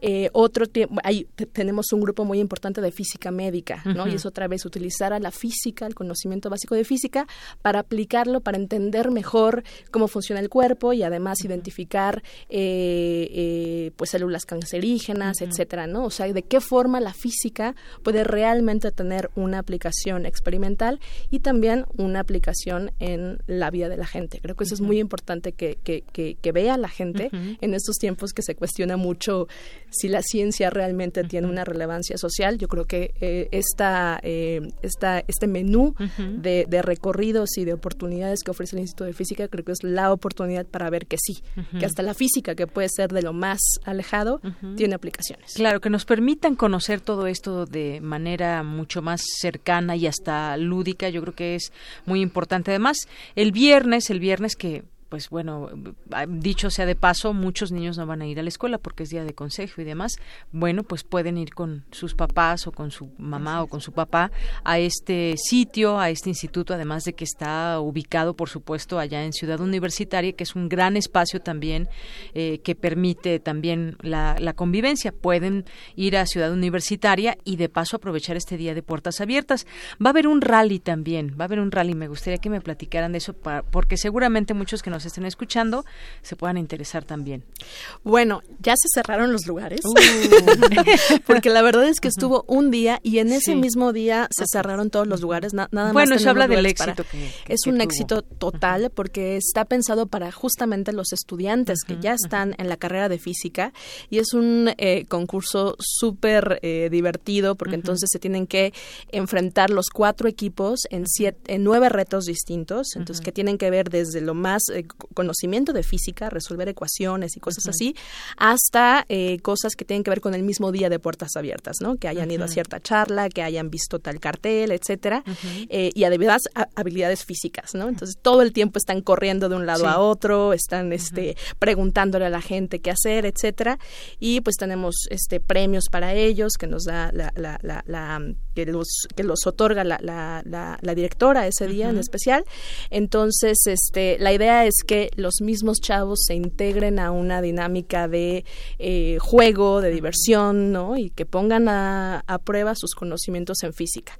Entonces es una actividad de las más este, dinámicas y bonitas de ese día. Claro.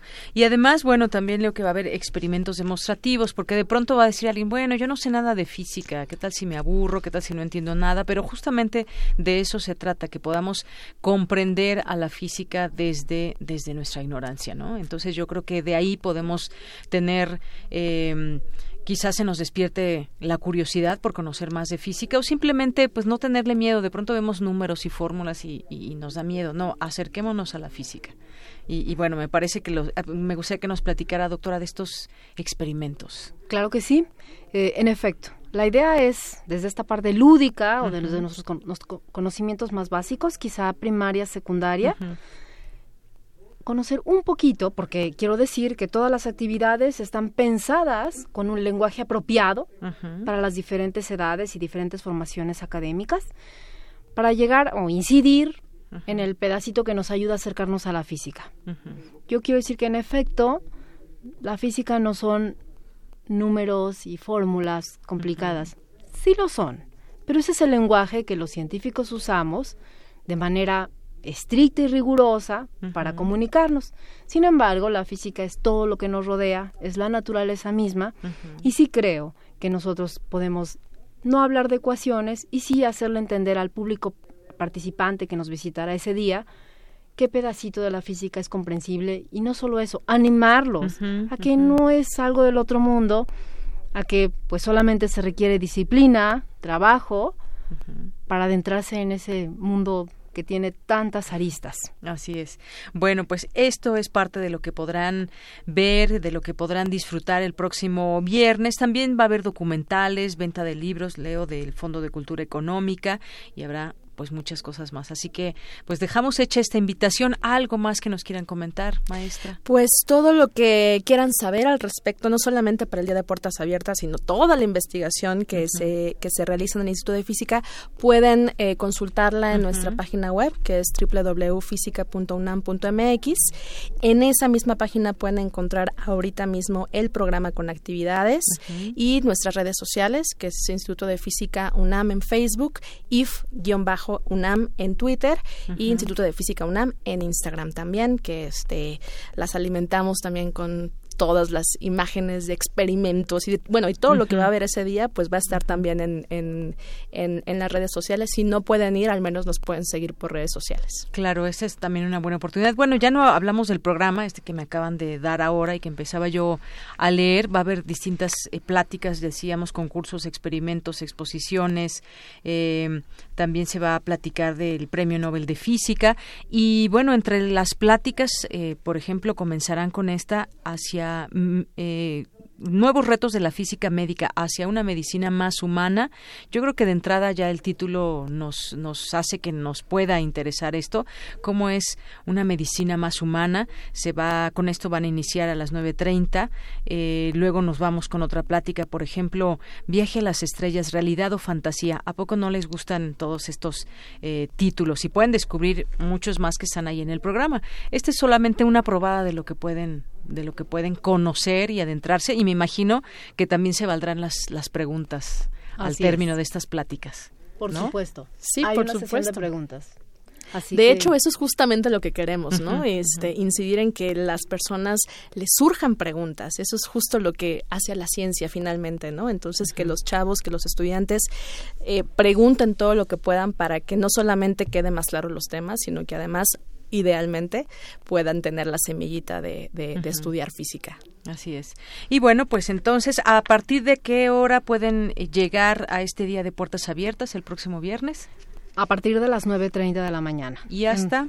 hasta las 6 de la tarde, que concluyen las actividades, pues queda la invitación abierta. Nos va a dar mucho gusto recibir a todos nuestros visitantes de todos los niveles académicos y bueno, que nos hagan muchas preguntas, por supuesto. Claro que sí, que despejemos todas las dudas que tengamos respecto a la física. El Instituto de Física, para mencionarlo, eh, se encuentra en circuito de la investigación científica Ciudad Universitaria y se pueden ir, llegar a través del metro eh, Universidad y de ahí se toma algún... caminando, ¿verdad? Camina, de hecho cruzan el circuito y es el primer instituto que van a ver. Es quizás el más fácil de, ubicar porque es salir del metro y cruzar la calle, ya está. Así es. Bueno, pues ahí el Metro Universidad es lo que está más cerca para que puedan llegar al Instituto de Física. Planenlo, de verdad, conozcan, dense esa oportunidad de conocer, de conocer estas instalaciones y de conocer qué se hace desde uno de los muchos institutos que tiene nuestra universidad. pues muchísimas gracias a ambas, maestra Aleida Rueda, coordinadora de comunicación. Muchas gracias por venir. Muchas gracias a ti y gracias también a la doctora Rosario Paredes, que es coordinadora docente del Instituto de Física. Doctora, muchas gracias. Al contrario, muchas gracias por venir, por la invitación pues, y por permitirnos acercar a la gente a nuestro instituto. claro que esperamos. Ahí queda la invitación abierta que nos vienen a hacer hasta aquí a Radio UNAM, a todo el público que nos esté escuchando. Continuamos. Porque tu opinión es importante, síguenos en nuestras redes sociales, en Facebook como Prisma RU y en Twitter como arroba PrismaRU. Prisma RU. Relatamos al mundo.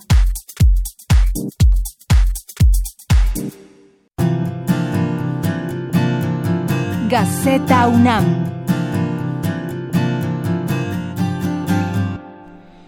Continuamos y ya estamos en la sección de Gaceta UNAM que se publica todos los lunes y jueves y ya está su director en la línea telefónica, el licenciado Hugo Huitrón. ¿Cómo estás, Hugo? Muy buenas tardes. ¿Qué tal, Deyanira? Buenas tardes. Un saludo para todos. Pues gracias y pues cuéntanos hoy qué tiene la Gaceta. Enrique Graue al 23. Enrique Graue al 23. Tenemos la portada, es un mosaico para este, representar lo que hay en la UNAM. Es poco lo que representamos de lo mucho que tenemos. Así es, un poco de deporte, arte, eh, ciencia y bueno, pues también aquí eh, música, infraestructura, exactamente, un poco de lo tanto que da nuestra UNAM. en efecto.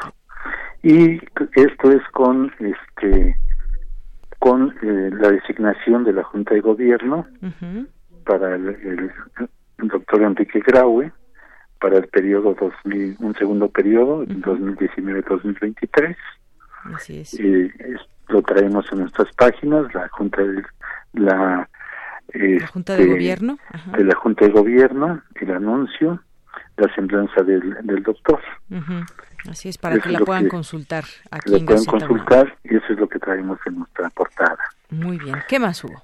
Y en la academia tenemos una efeméride, neumonía, novena causa de mortalidad en México.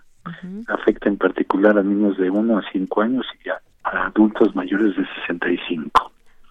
Nos dice Gabriel Escobedo Arenas, académico de la Facultad de Estudios Superiores y Iztacala. Así es, esta, eh, pues como sabemos, es una infección respiratoria aguda que afecta a los pulmones y bueno, pues resultará interesante que lean también aquí cuáles son los factores de riesgo y todo con respecto a esta enfermedad.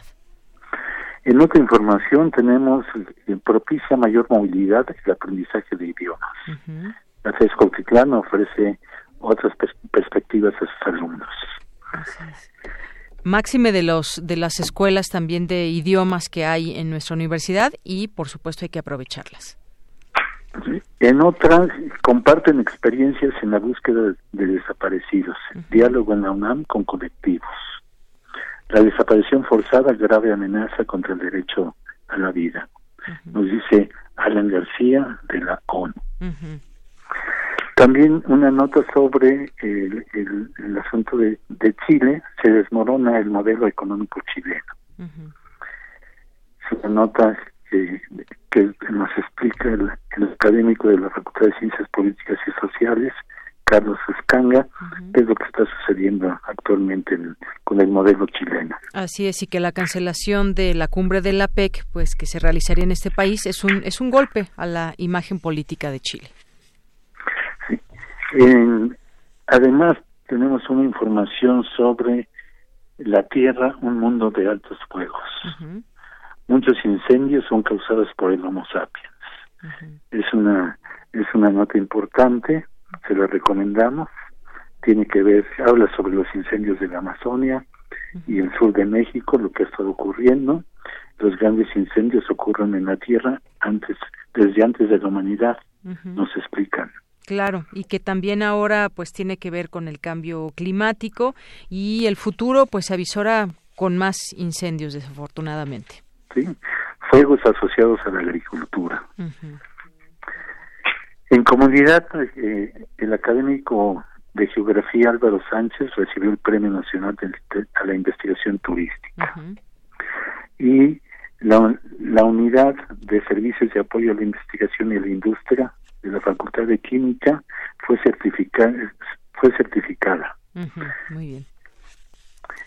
Y eh, bibliotecólogos de la UNAM ocupan cargos importantes en la en la asociación la Federación Internacional de Asociaciones e Instituciones Bibliotecarias. Muy bien. Se realizó un simposio en, en, en, el Instituto de Biología una interacción entre alumnos y académicos, donde eh, alumnos dieron a conocer sus investigaciones que están efectuando en este momento. eh, en nuestra contraportada, nos los invitamos a que se incorporen a la, a la reciban por WhatsApp la Gaceta UNAM. Así es. Nada más hay que enviar alta al dos puntos 55.3466.9653. Y ya les llega la Gaceta a su teléfono. Les llega la Gaceta a su teléfono, pues consúltenla, por favor. Y bueno, como todas, como todos los lunes traemos la agenda de las actividades que se van a realizar durante durante la semana, actividades académicas, culturales y deportivas. Inclusive ahí viene también el anuncio de las puertas abiertas del Instituto de Física para que este si alguien no tiene no este escuchó los horarios y el día que se va a presentar ahí la pueden consultar. Muy bien. Pues ahí está esta invitación y todas las actividades que hay en las distintas facultades, institutos, que tomen nota de todas estas actividades, Hugo. Sí, y pues eso es lo que lo que tenemos este el día de hoy. Muy bien. Los invitamos a que visiten también la Gaceta Digital, por favor, en gaceta.unam.mx y que este que le den alta para que reciban en sus celulares la Gaceta. Muy bien, pues con esto nos despedimos. Como siempre, muchas gracias, Hugo. Gracias, Deyanira. Gracias a ustedes. Un saludo, un saludo a todos y no se olviden, sean felices. Claro que sí. Muy buenas tardes. Hasta luego. Buenas tardes. Hasta luego. Porque tu opinión es importante, síguenos en nuestras redes sociales, en Facebook como Prisma RU y en Twitter como arroba PrismaRU.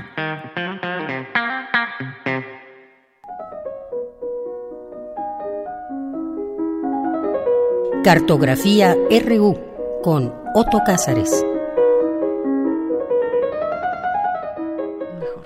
Bueno, pues ya estamos aquí en Cartografía RU como todos los lunes y con siempre con el entusiasmo de escuchar a Otto Cázares aquí en esta cabina en vivo y en directo. ¿Cómo estás, Otto? Estoy muy bien, Deyanira, gracias. Eh, me encanta saludarte, me encanta saludar a los que nos hacen el favor de escucharnos. Días tristes, honestos, de plazas ganadas por las derechas en varias coordenadas del mundo. España. Sí, bueno, Mm. avanzó, este, no ganó, pero avanzó mucho. Avanzó este muchísimo. Partido lugar. Vox, ¿no? Sí, así es. Nuestra Latinoamérica en llamas. Latinoamérica, Ayer fuimos testigos del golpe en Bolivia, la imposición del horror, el autoritarismo, etcétera. De modo que quiero comenzar entonces por un libro que tiene por objeto recordarnos la lucidez. Un libro escrito por un holandés del siglo XVI y que me llevará directamente al tema de la cartografía de hoy, que es Johann Huizinga y su libro El otoño de la Edad Media, que cumple un centenar de años de haber sido publicado.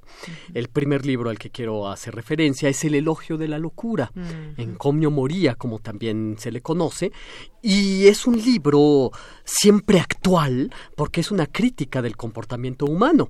Ahí todos los valores del mundo, valores políticos, económicos, filosóficos, artísticos, se ven medidos por el cetro de un bufón. Es un libro, El elogio de la locura, que no ha dejado de ser célebre por 500 años. Lo escribió como un juego Erasmo de Rotterdam en casa de su amigo, el humanista inglés Thomas Moore. Tomás Moro, el autor de La Utopía, lo escribió Erasmo durante una visita que le hizo a su amigo a Londres en la primavera de 1509. Erasmo de Rotterdam era el príncipe de los humanistas.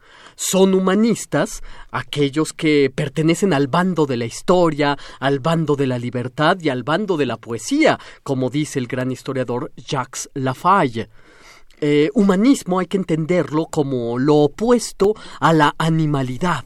El humanismo renacentista del que Erasmo de Rotterdam es el claro ejemplo, comienza con Petrarca y pues tiene su ocaso hacia eh, los ensayos de Michel de Montaigne también en el siglo XVI y desde luego con los libros de Erasmo de Rotterdam. Como humanista que fue, Erasmo de Rotterdam concebía sus textos como instrumentos pedagógicos, pedagogía en el sentido más alto de la palabra, es decir, la educación es aquello que nos modela para convertirnos en nosotros mismos. Erasmismo, de hecho, es una palabra que se utiliza para referir la cultura del perfeccionamiento de lo humano. El elogio de la locura, su libro más célebre, repasa los aspectos de lo cotidiano para darnos cuenta de que toda la vida humana es una especie de deporte de insensatez, es un deporte de estulticia y de alienación. La locura es la que destila la miel de la vida humana. Llega Erasmo a la nada halagadora consecuencia de que la locura es la única que nos abraza a todos por igual y que en suma es la locura el auténtico trasfondo democrático, pues no deja a nadie afuera, existe en todos los países, existe en todos los reinos. De modo que el elogio de la locura de Erasmo de Rotterdam es una sátira que hay que tomarnos muy en serio. Al leer esas páginas ácidas, sardónicas, sarcásticas, leemos a uno de los más célebres y profundos humanistas jugando. Erasmo de Rotterdam juega.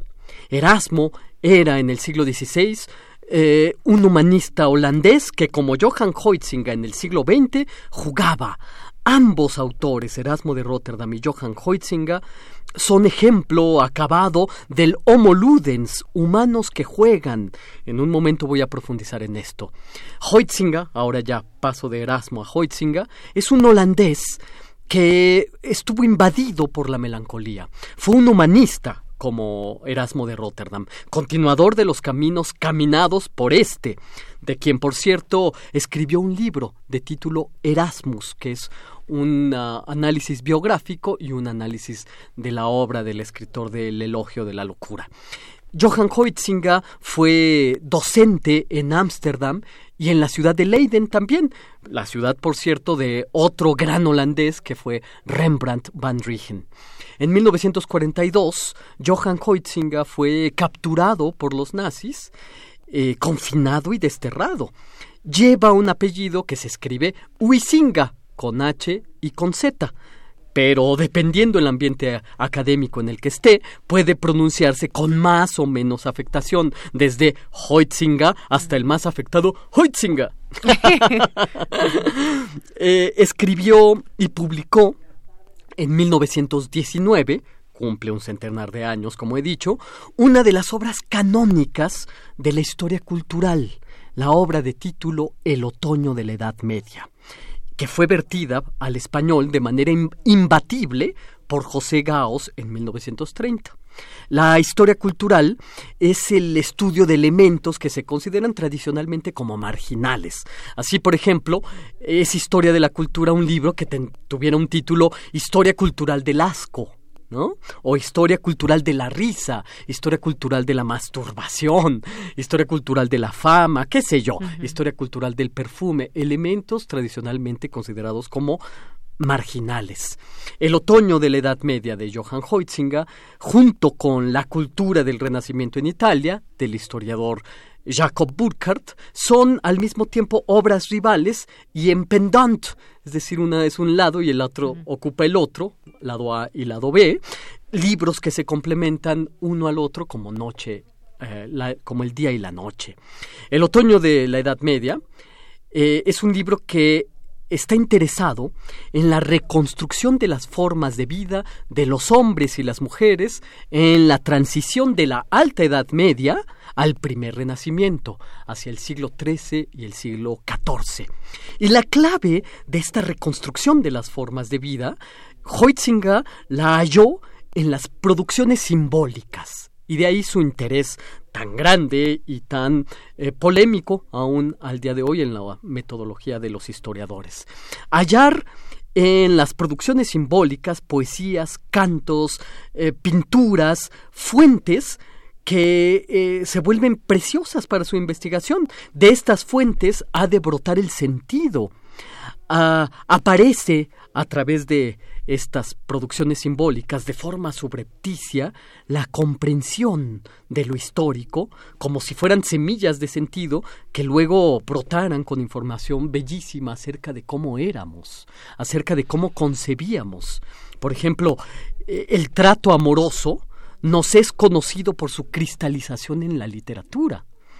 Eh, la vida matrimonial, la vida amorosa, aparece, según Heutzinger, en el gesto con el que los Arnolfini se toman de la mano con ternura en esa célebre pintura de los hermanos Van Eyck, de título precisamente El matrimonio de los Arnolfini aquellos que tengan la oportunidad, que estén en casa frente a un monitor de computadora o frente a una tablet, busquen por favor esta imagen, el matrimonio de los Arnolfini, de los hermanos Van Eyck, y verán precisamente este gesto de cómo este matrimonio se toman de la mano con mucha ternura y de este gesto plástico de esta producción simbólica, Heutzinger puede extraer conclusiones acerca de cómo éramos, cómo era el amor. Mm, eh, sostenía el concepto de lo que él llamaba el tono de la vida. El tono de la vida implica, para este historiador, la capacidad de escuchar con los oídos del espíritu la forma de la vida cotidiana, eh, escuchar con claridad la caballería del mediodía francés, por ejemplo, escuchar con claridad el amor cortesano o el amor provenzal de los trovadores y los troveros, y en este escuchar el tono de la vida no es escuchar cómo son las cosas, tanto qué sentido tienen. No es escuchar qué es un caballero de la Edad Media, sino las formas en que actuaba este caballero. Es un ejercicio de escucha y de comprensión profunda. tono de la vida, entonces, es la evocación del pasado a través de la percepción. Escuchar el pasado como un melómano que aprecia sus discos. Esto, desde luego, entraña polémicas entre historiadores. ¿Cómo se puede desarrollar la capacidad de ver la historia con los ojos del espíritu? ¿Cómo se puede desarrollar la capacidad de escuchar la historia con los oídos del espíritu? Pues la respuesta es polémica, desde luego. Esfuerzo perceptivo el de Hoitzinga, que además abre el camino para imaginar la historia. Imaginación entendida aquí como una potencia epistemológica, algo que, insisto, resulta muy polémico. Eso sí, hay que decirlo, Johann Hoitzinga tenía una absoluta actitud rigurosa en tanto que historiador y en tanto que arqueólogo, de modo que para él eh, este ejercicio de unar el rigor del método científico para los historiadores con la imaginación satisface la apetencia del saber histórico. Se sirve Hoitzinga lo mismo de la ciencia histórica que de la necesidad vital del ser humano, que es imaginar. Uh, Johann Hoitzinga era un humanista, como Erasmo de Rotterdam, y por lo tanto no concebía los procesos de lo real como el más, sino como el más acabado anhelo de una vida más bella precisamente aquello de lo que se nos ha privado sistemáticamente y en lo que todo humanista debería empecinarse, según mi opinión, el anhelo de una vida más bella. El humanismo es el vehículo de arribo a esa vida más bella. Ese anhelo está en la base de la cultura. Hay que poder imaginar lo futuro. Por eso yo pienso que el otoño de la Edad Media, que ahora cumple un centenar de años, es uno de esos libros salvamento, uno de esos libros corazón en un mundo sin corazón. Por eso vale la pena leerlo. Años después de su otoño de la Edad Media, que se publica en 1919, ya en el año 1938, siete años antes de morir, eh, después, como he dicho, fue perseguido por el nazismo, Heutzinger da a conocer otro libro muy célebre en su producción de título Homo Ludens, que es un libro que toma como título ese sintagma acuñado por Friedrich Schiller en sus cartas de la educación estética. Eh, Homo Ludens es el hombre que juega. Eh, ahí, en este libro, se entiende el juego como potencia civilizatoria. El juego es lo que, por ejemplo, convierte a la simple sexualidad reproductiva en erotismo. Hmm. Eh, el papel del juego en la historia de la civilización, según Johann Heutzinger, es fundamental. Jugamos todo el tiempo, jugamos, jugamos que actuamos, actuamos que jugamos, jugamos en serio, jugamos en broma, fingimos, eh, disponemos reglas de juego, jugamos a la, a la guerra, jugamos a la diplomacia, jugamos a la política, jugamos al amor, jugamos a la caballería, etcétera, etcétera. La cultura es entendida como un juego jugado. Las instituciones son meros juegos o residuos de juegos de fases anteriores.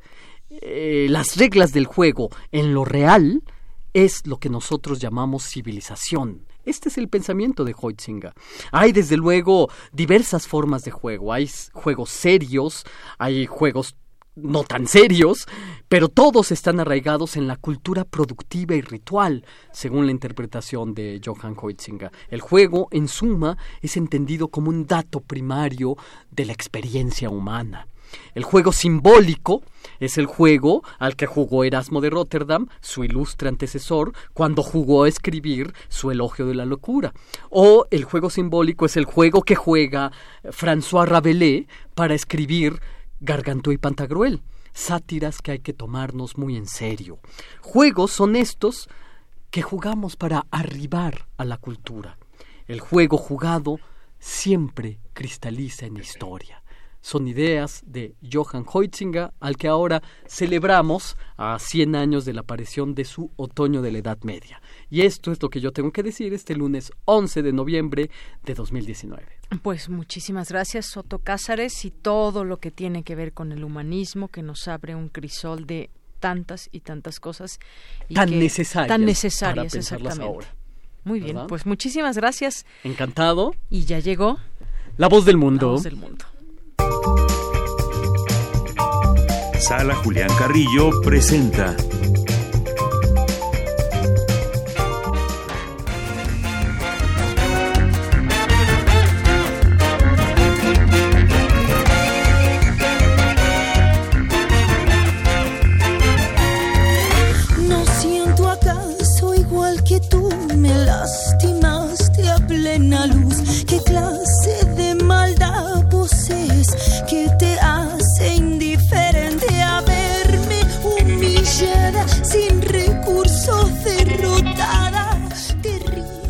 Bien, pues ya estamos aquí con Montserrat Muñoz en esa sección que nos va a platicar todo lo que hay en la sala Julián Carrillo esta semana. ¿Cómo estás? Hola, ¿qué tal? Deyanira, Otto Cázares, gracias. El equipo de Prisma RU, todos acá en la producción, que cuánto sufren, ¿eh? De verdad es un gusto siempre venir a Radio Universidad y, por ejemplo, notar en estos detalles como que, por ejemplo, el viernes pasado estaba toda la ofrenda y ahorita ya cambiaron y ya hay unas nochebuenas, ¿no? Ay, yo todavía no las veo en la mañanita todavía no Visítenos, por yo favor. celebro esa transición, ¿eh? Me encanta. Bueno. El- es- yo soy muy kitsch, me encanta todo lo navideño. También- No eres Grinch. No, yo soy muy kitsch. La intervención pasada eh, me dijeron, ay, creímos que ya te estabas despidiendo del año, parecía ya como un ánimo para cerrar. Yo les dije, bueno, pues es que para mí también ya este cambio es notorio. Para ustedes también, ¿cómo lo viven? Cuéntenos. Claro. Eh, bueno, es- tenemos noticias, tenemos estrenos, curiosidades y también un reconocimiento amplio, amplio para todo nuestro público y para los asistentes. Tenemos lunes de teatro. Lunes de teatro, hoy comenzamos con 2 de 90 a las 8 de la noche. En esta obra que ya tuvo su estreno el lunes pasado, dirigida por Mario Ficacci, actúan Maripaz Mata y Teresa Selma, ambas de más de 90 años. Vengan preparados para cantar, vengan preparados para participar con las actrices. Están divinas en su papel, ellas mismas hicieron algunas anécdotas que se interpretan en, en esta obra, solo son dos. Imaginen que están en una sala con una botellita de mezcal y al calor de las conversaciones surgen milongas, surgen poemas de Manuel Gutiérrez Nájera, invitan al público a ser parte de esta añoranza, melancolía y también de un tiempo presente que creemos que pues la memoria, mientras estemos vivos, el amor nos nombrará, ¿no? Entonces creemos en, en esto, vengan a conocer esta obra, 2 de 90, los lunes de teatro, eh, con temporada extendida para también diciembre, para que la vengan a ver y repitan y recomienden. Los martes tenemos el Festival Cuerpo al Descubierto, Miguel Ángel Palmeros, es de unipersonales de danza contemporánea. Tuvimos un adelanto la semana pasada, les contamos que los bailarines y bailarinas son excelentes. Es impresionante a través del movimiento descifrar el trabajo de un cuerpo. Cada uno de estos números tiene una temática que va desde dilemas personales hasta posturas sociales. Entonces vengan a conocer a los bailarines y bailarinas en turno. Estos son los martes a las 8 de la noche, entrada libre. Y también tenemos una gala de invierno con diferentes transiciones o, bueno, eh, aconteceres en la danza que van desde el barroco, romanticismo, clasicismo, minimalismo, hasta los tiempos actuales. Esto a cargo del Ballet Ensamble de México el martes 3 de diciembre. Y como les contamos que la última semana de diciembre, antes de cerrar actividades, tenemos sorpresas. También tenemos Renglones de Ceniza, que va a ser una presentación de un homenaje a 100 años del nacimiento de Pita Amor.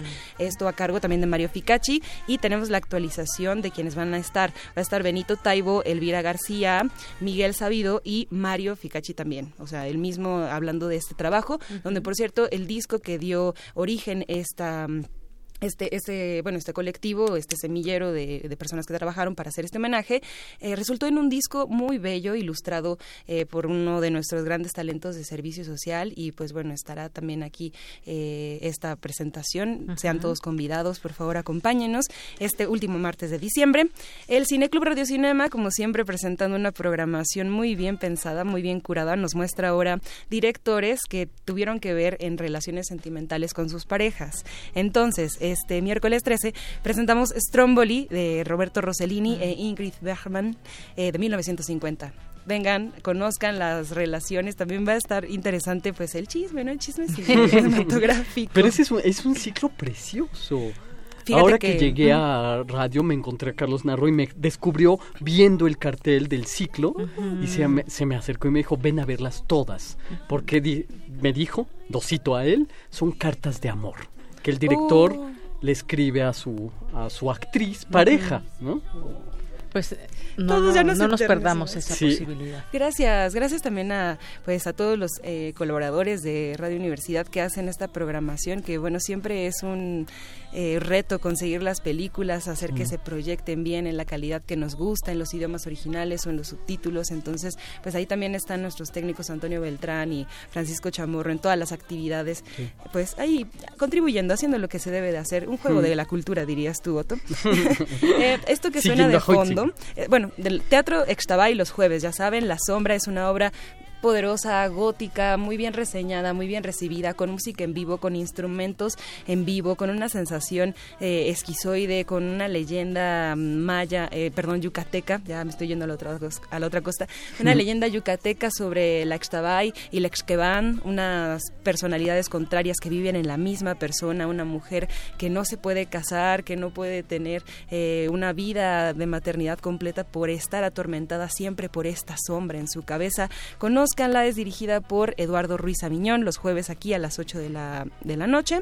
Y los conciertos de intersecciones nos complace muchísimo siempre pues cerrar la semana con mucha música. Tendremos el 15, este 15 de noviembre, a Vale Cox, que es un proyecto de Valeria Cox. Ella es chilena, argentina, tiene una voz muy la que está linda. cantando. Exactamente. Mezcla hasta el ska con algunas composiciones que recuerdan a la música de protesta chilena y obviamente pues dado a su nacionalidad y dado a- al clima político, tendremos de, acá- de qué hablar y qué cantar este viernes de intersecciones con ella.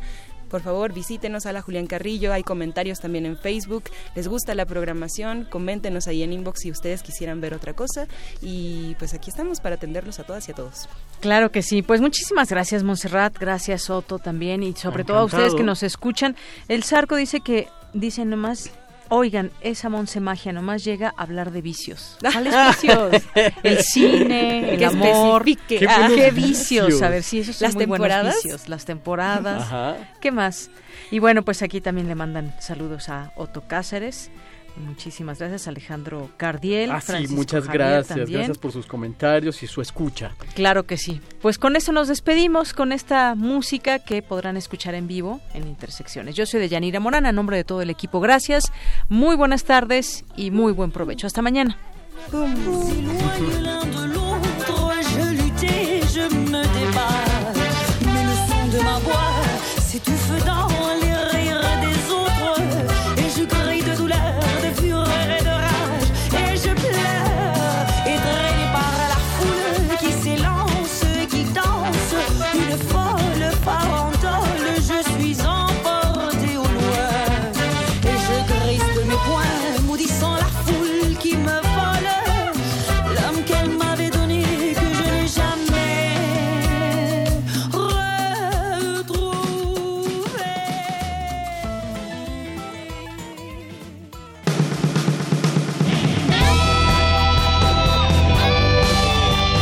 Prisma RU. Relatamos al mundo.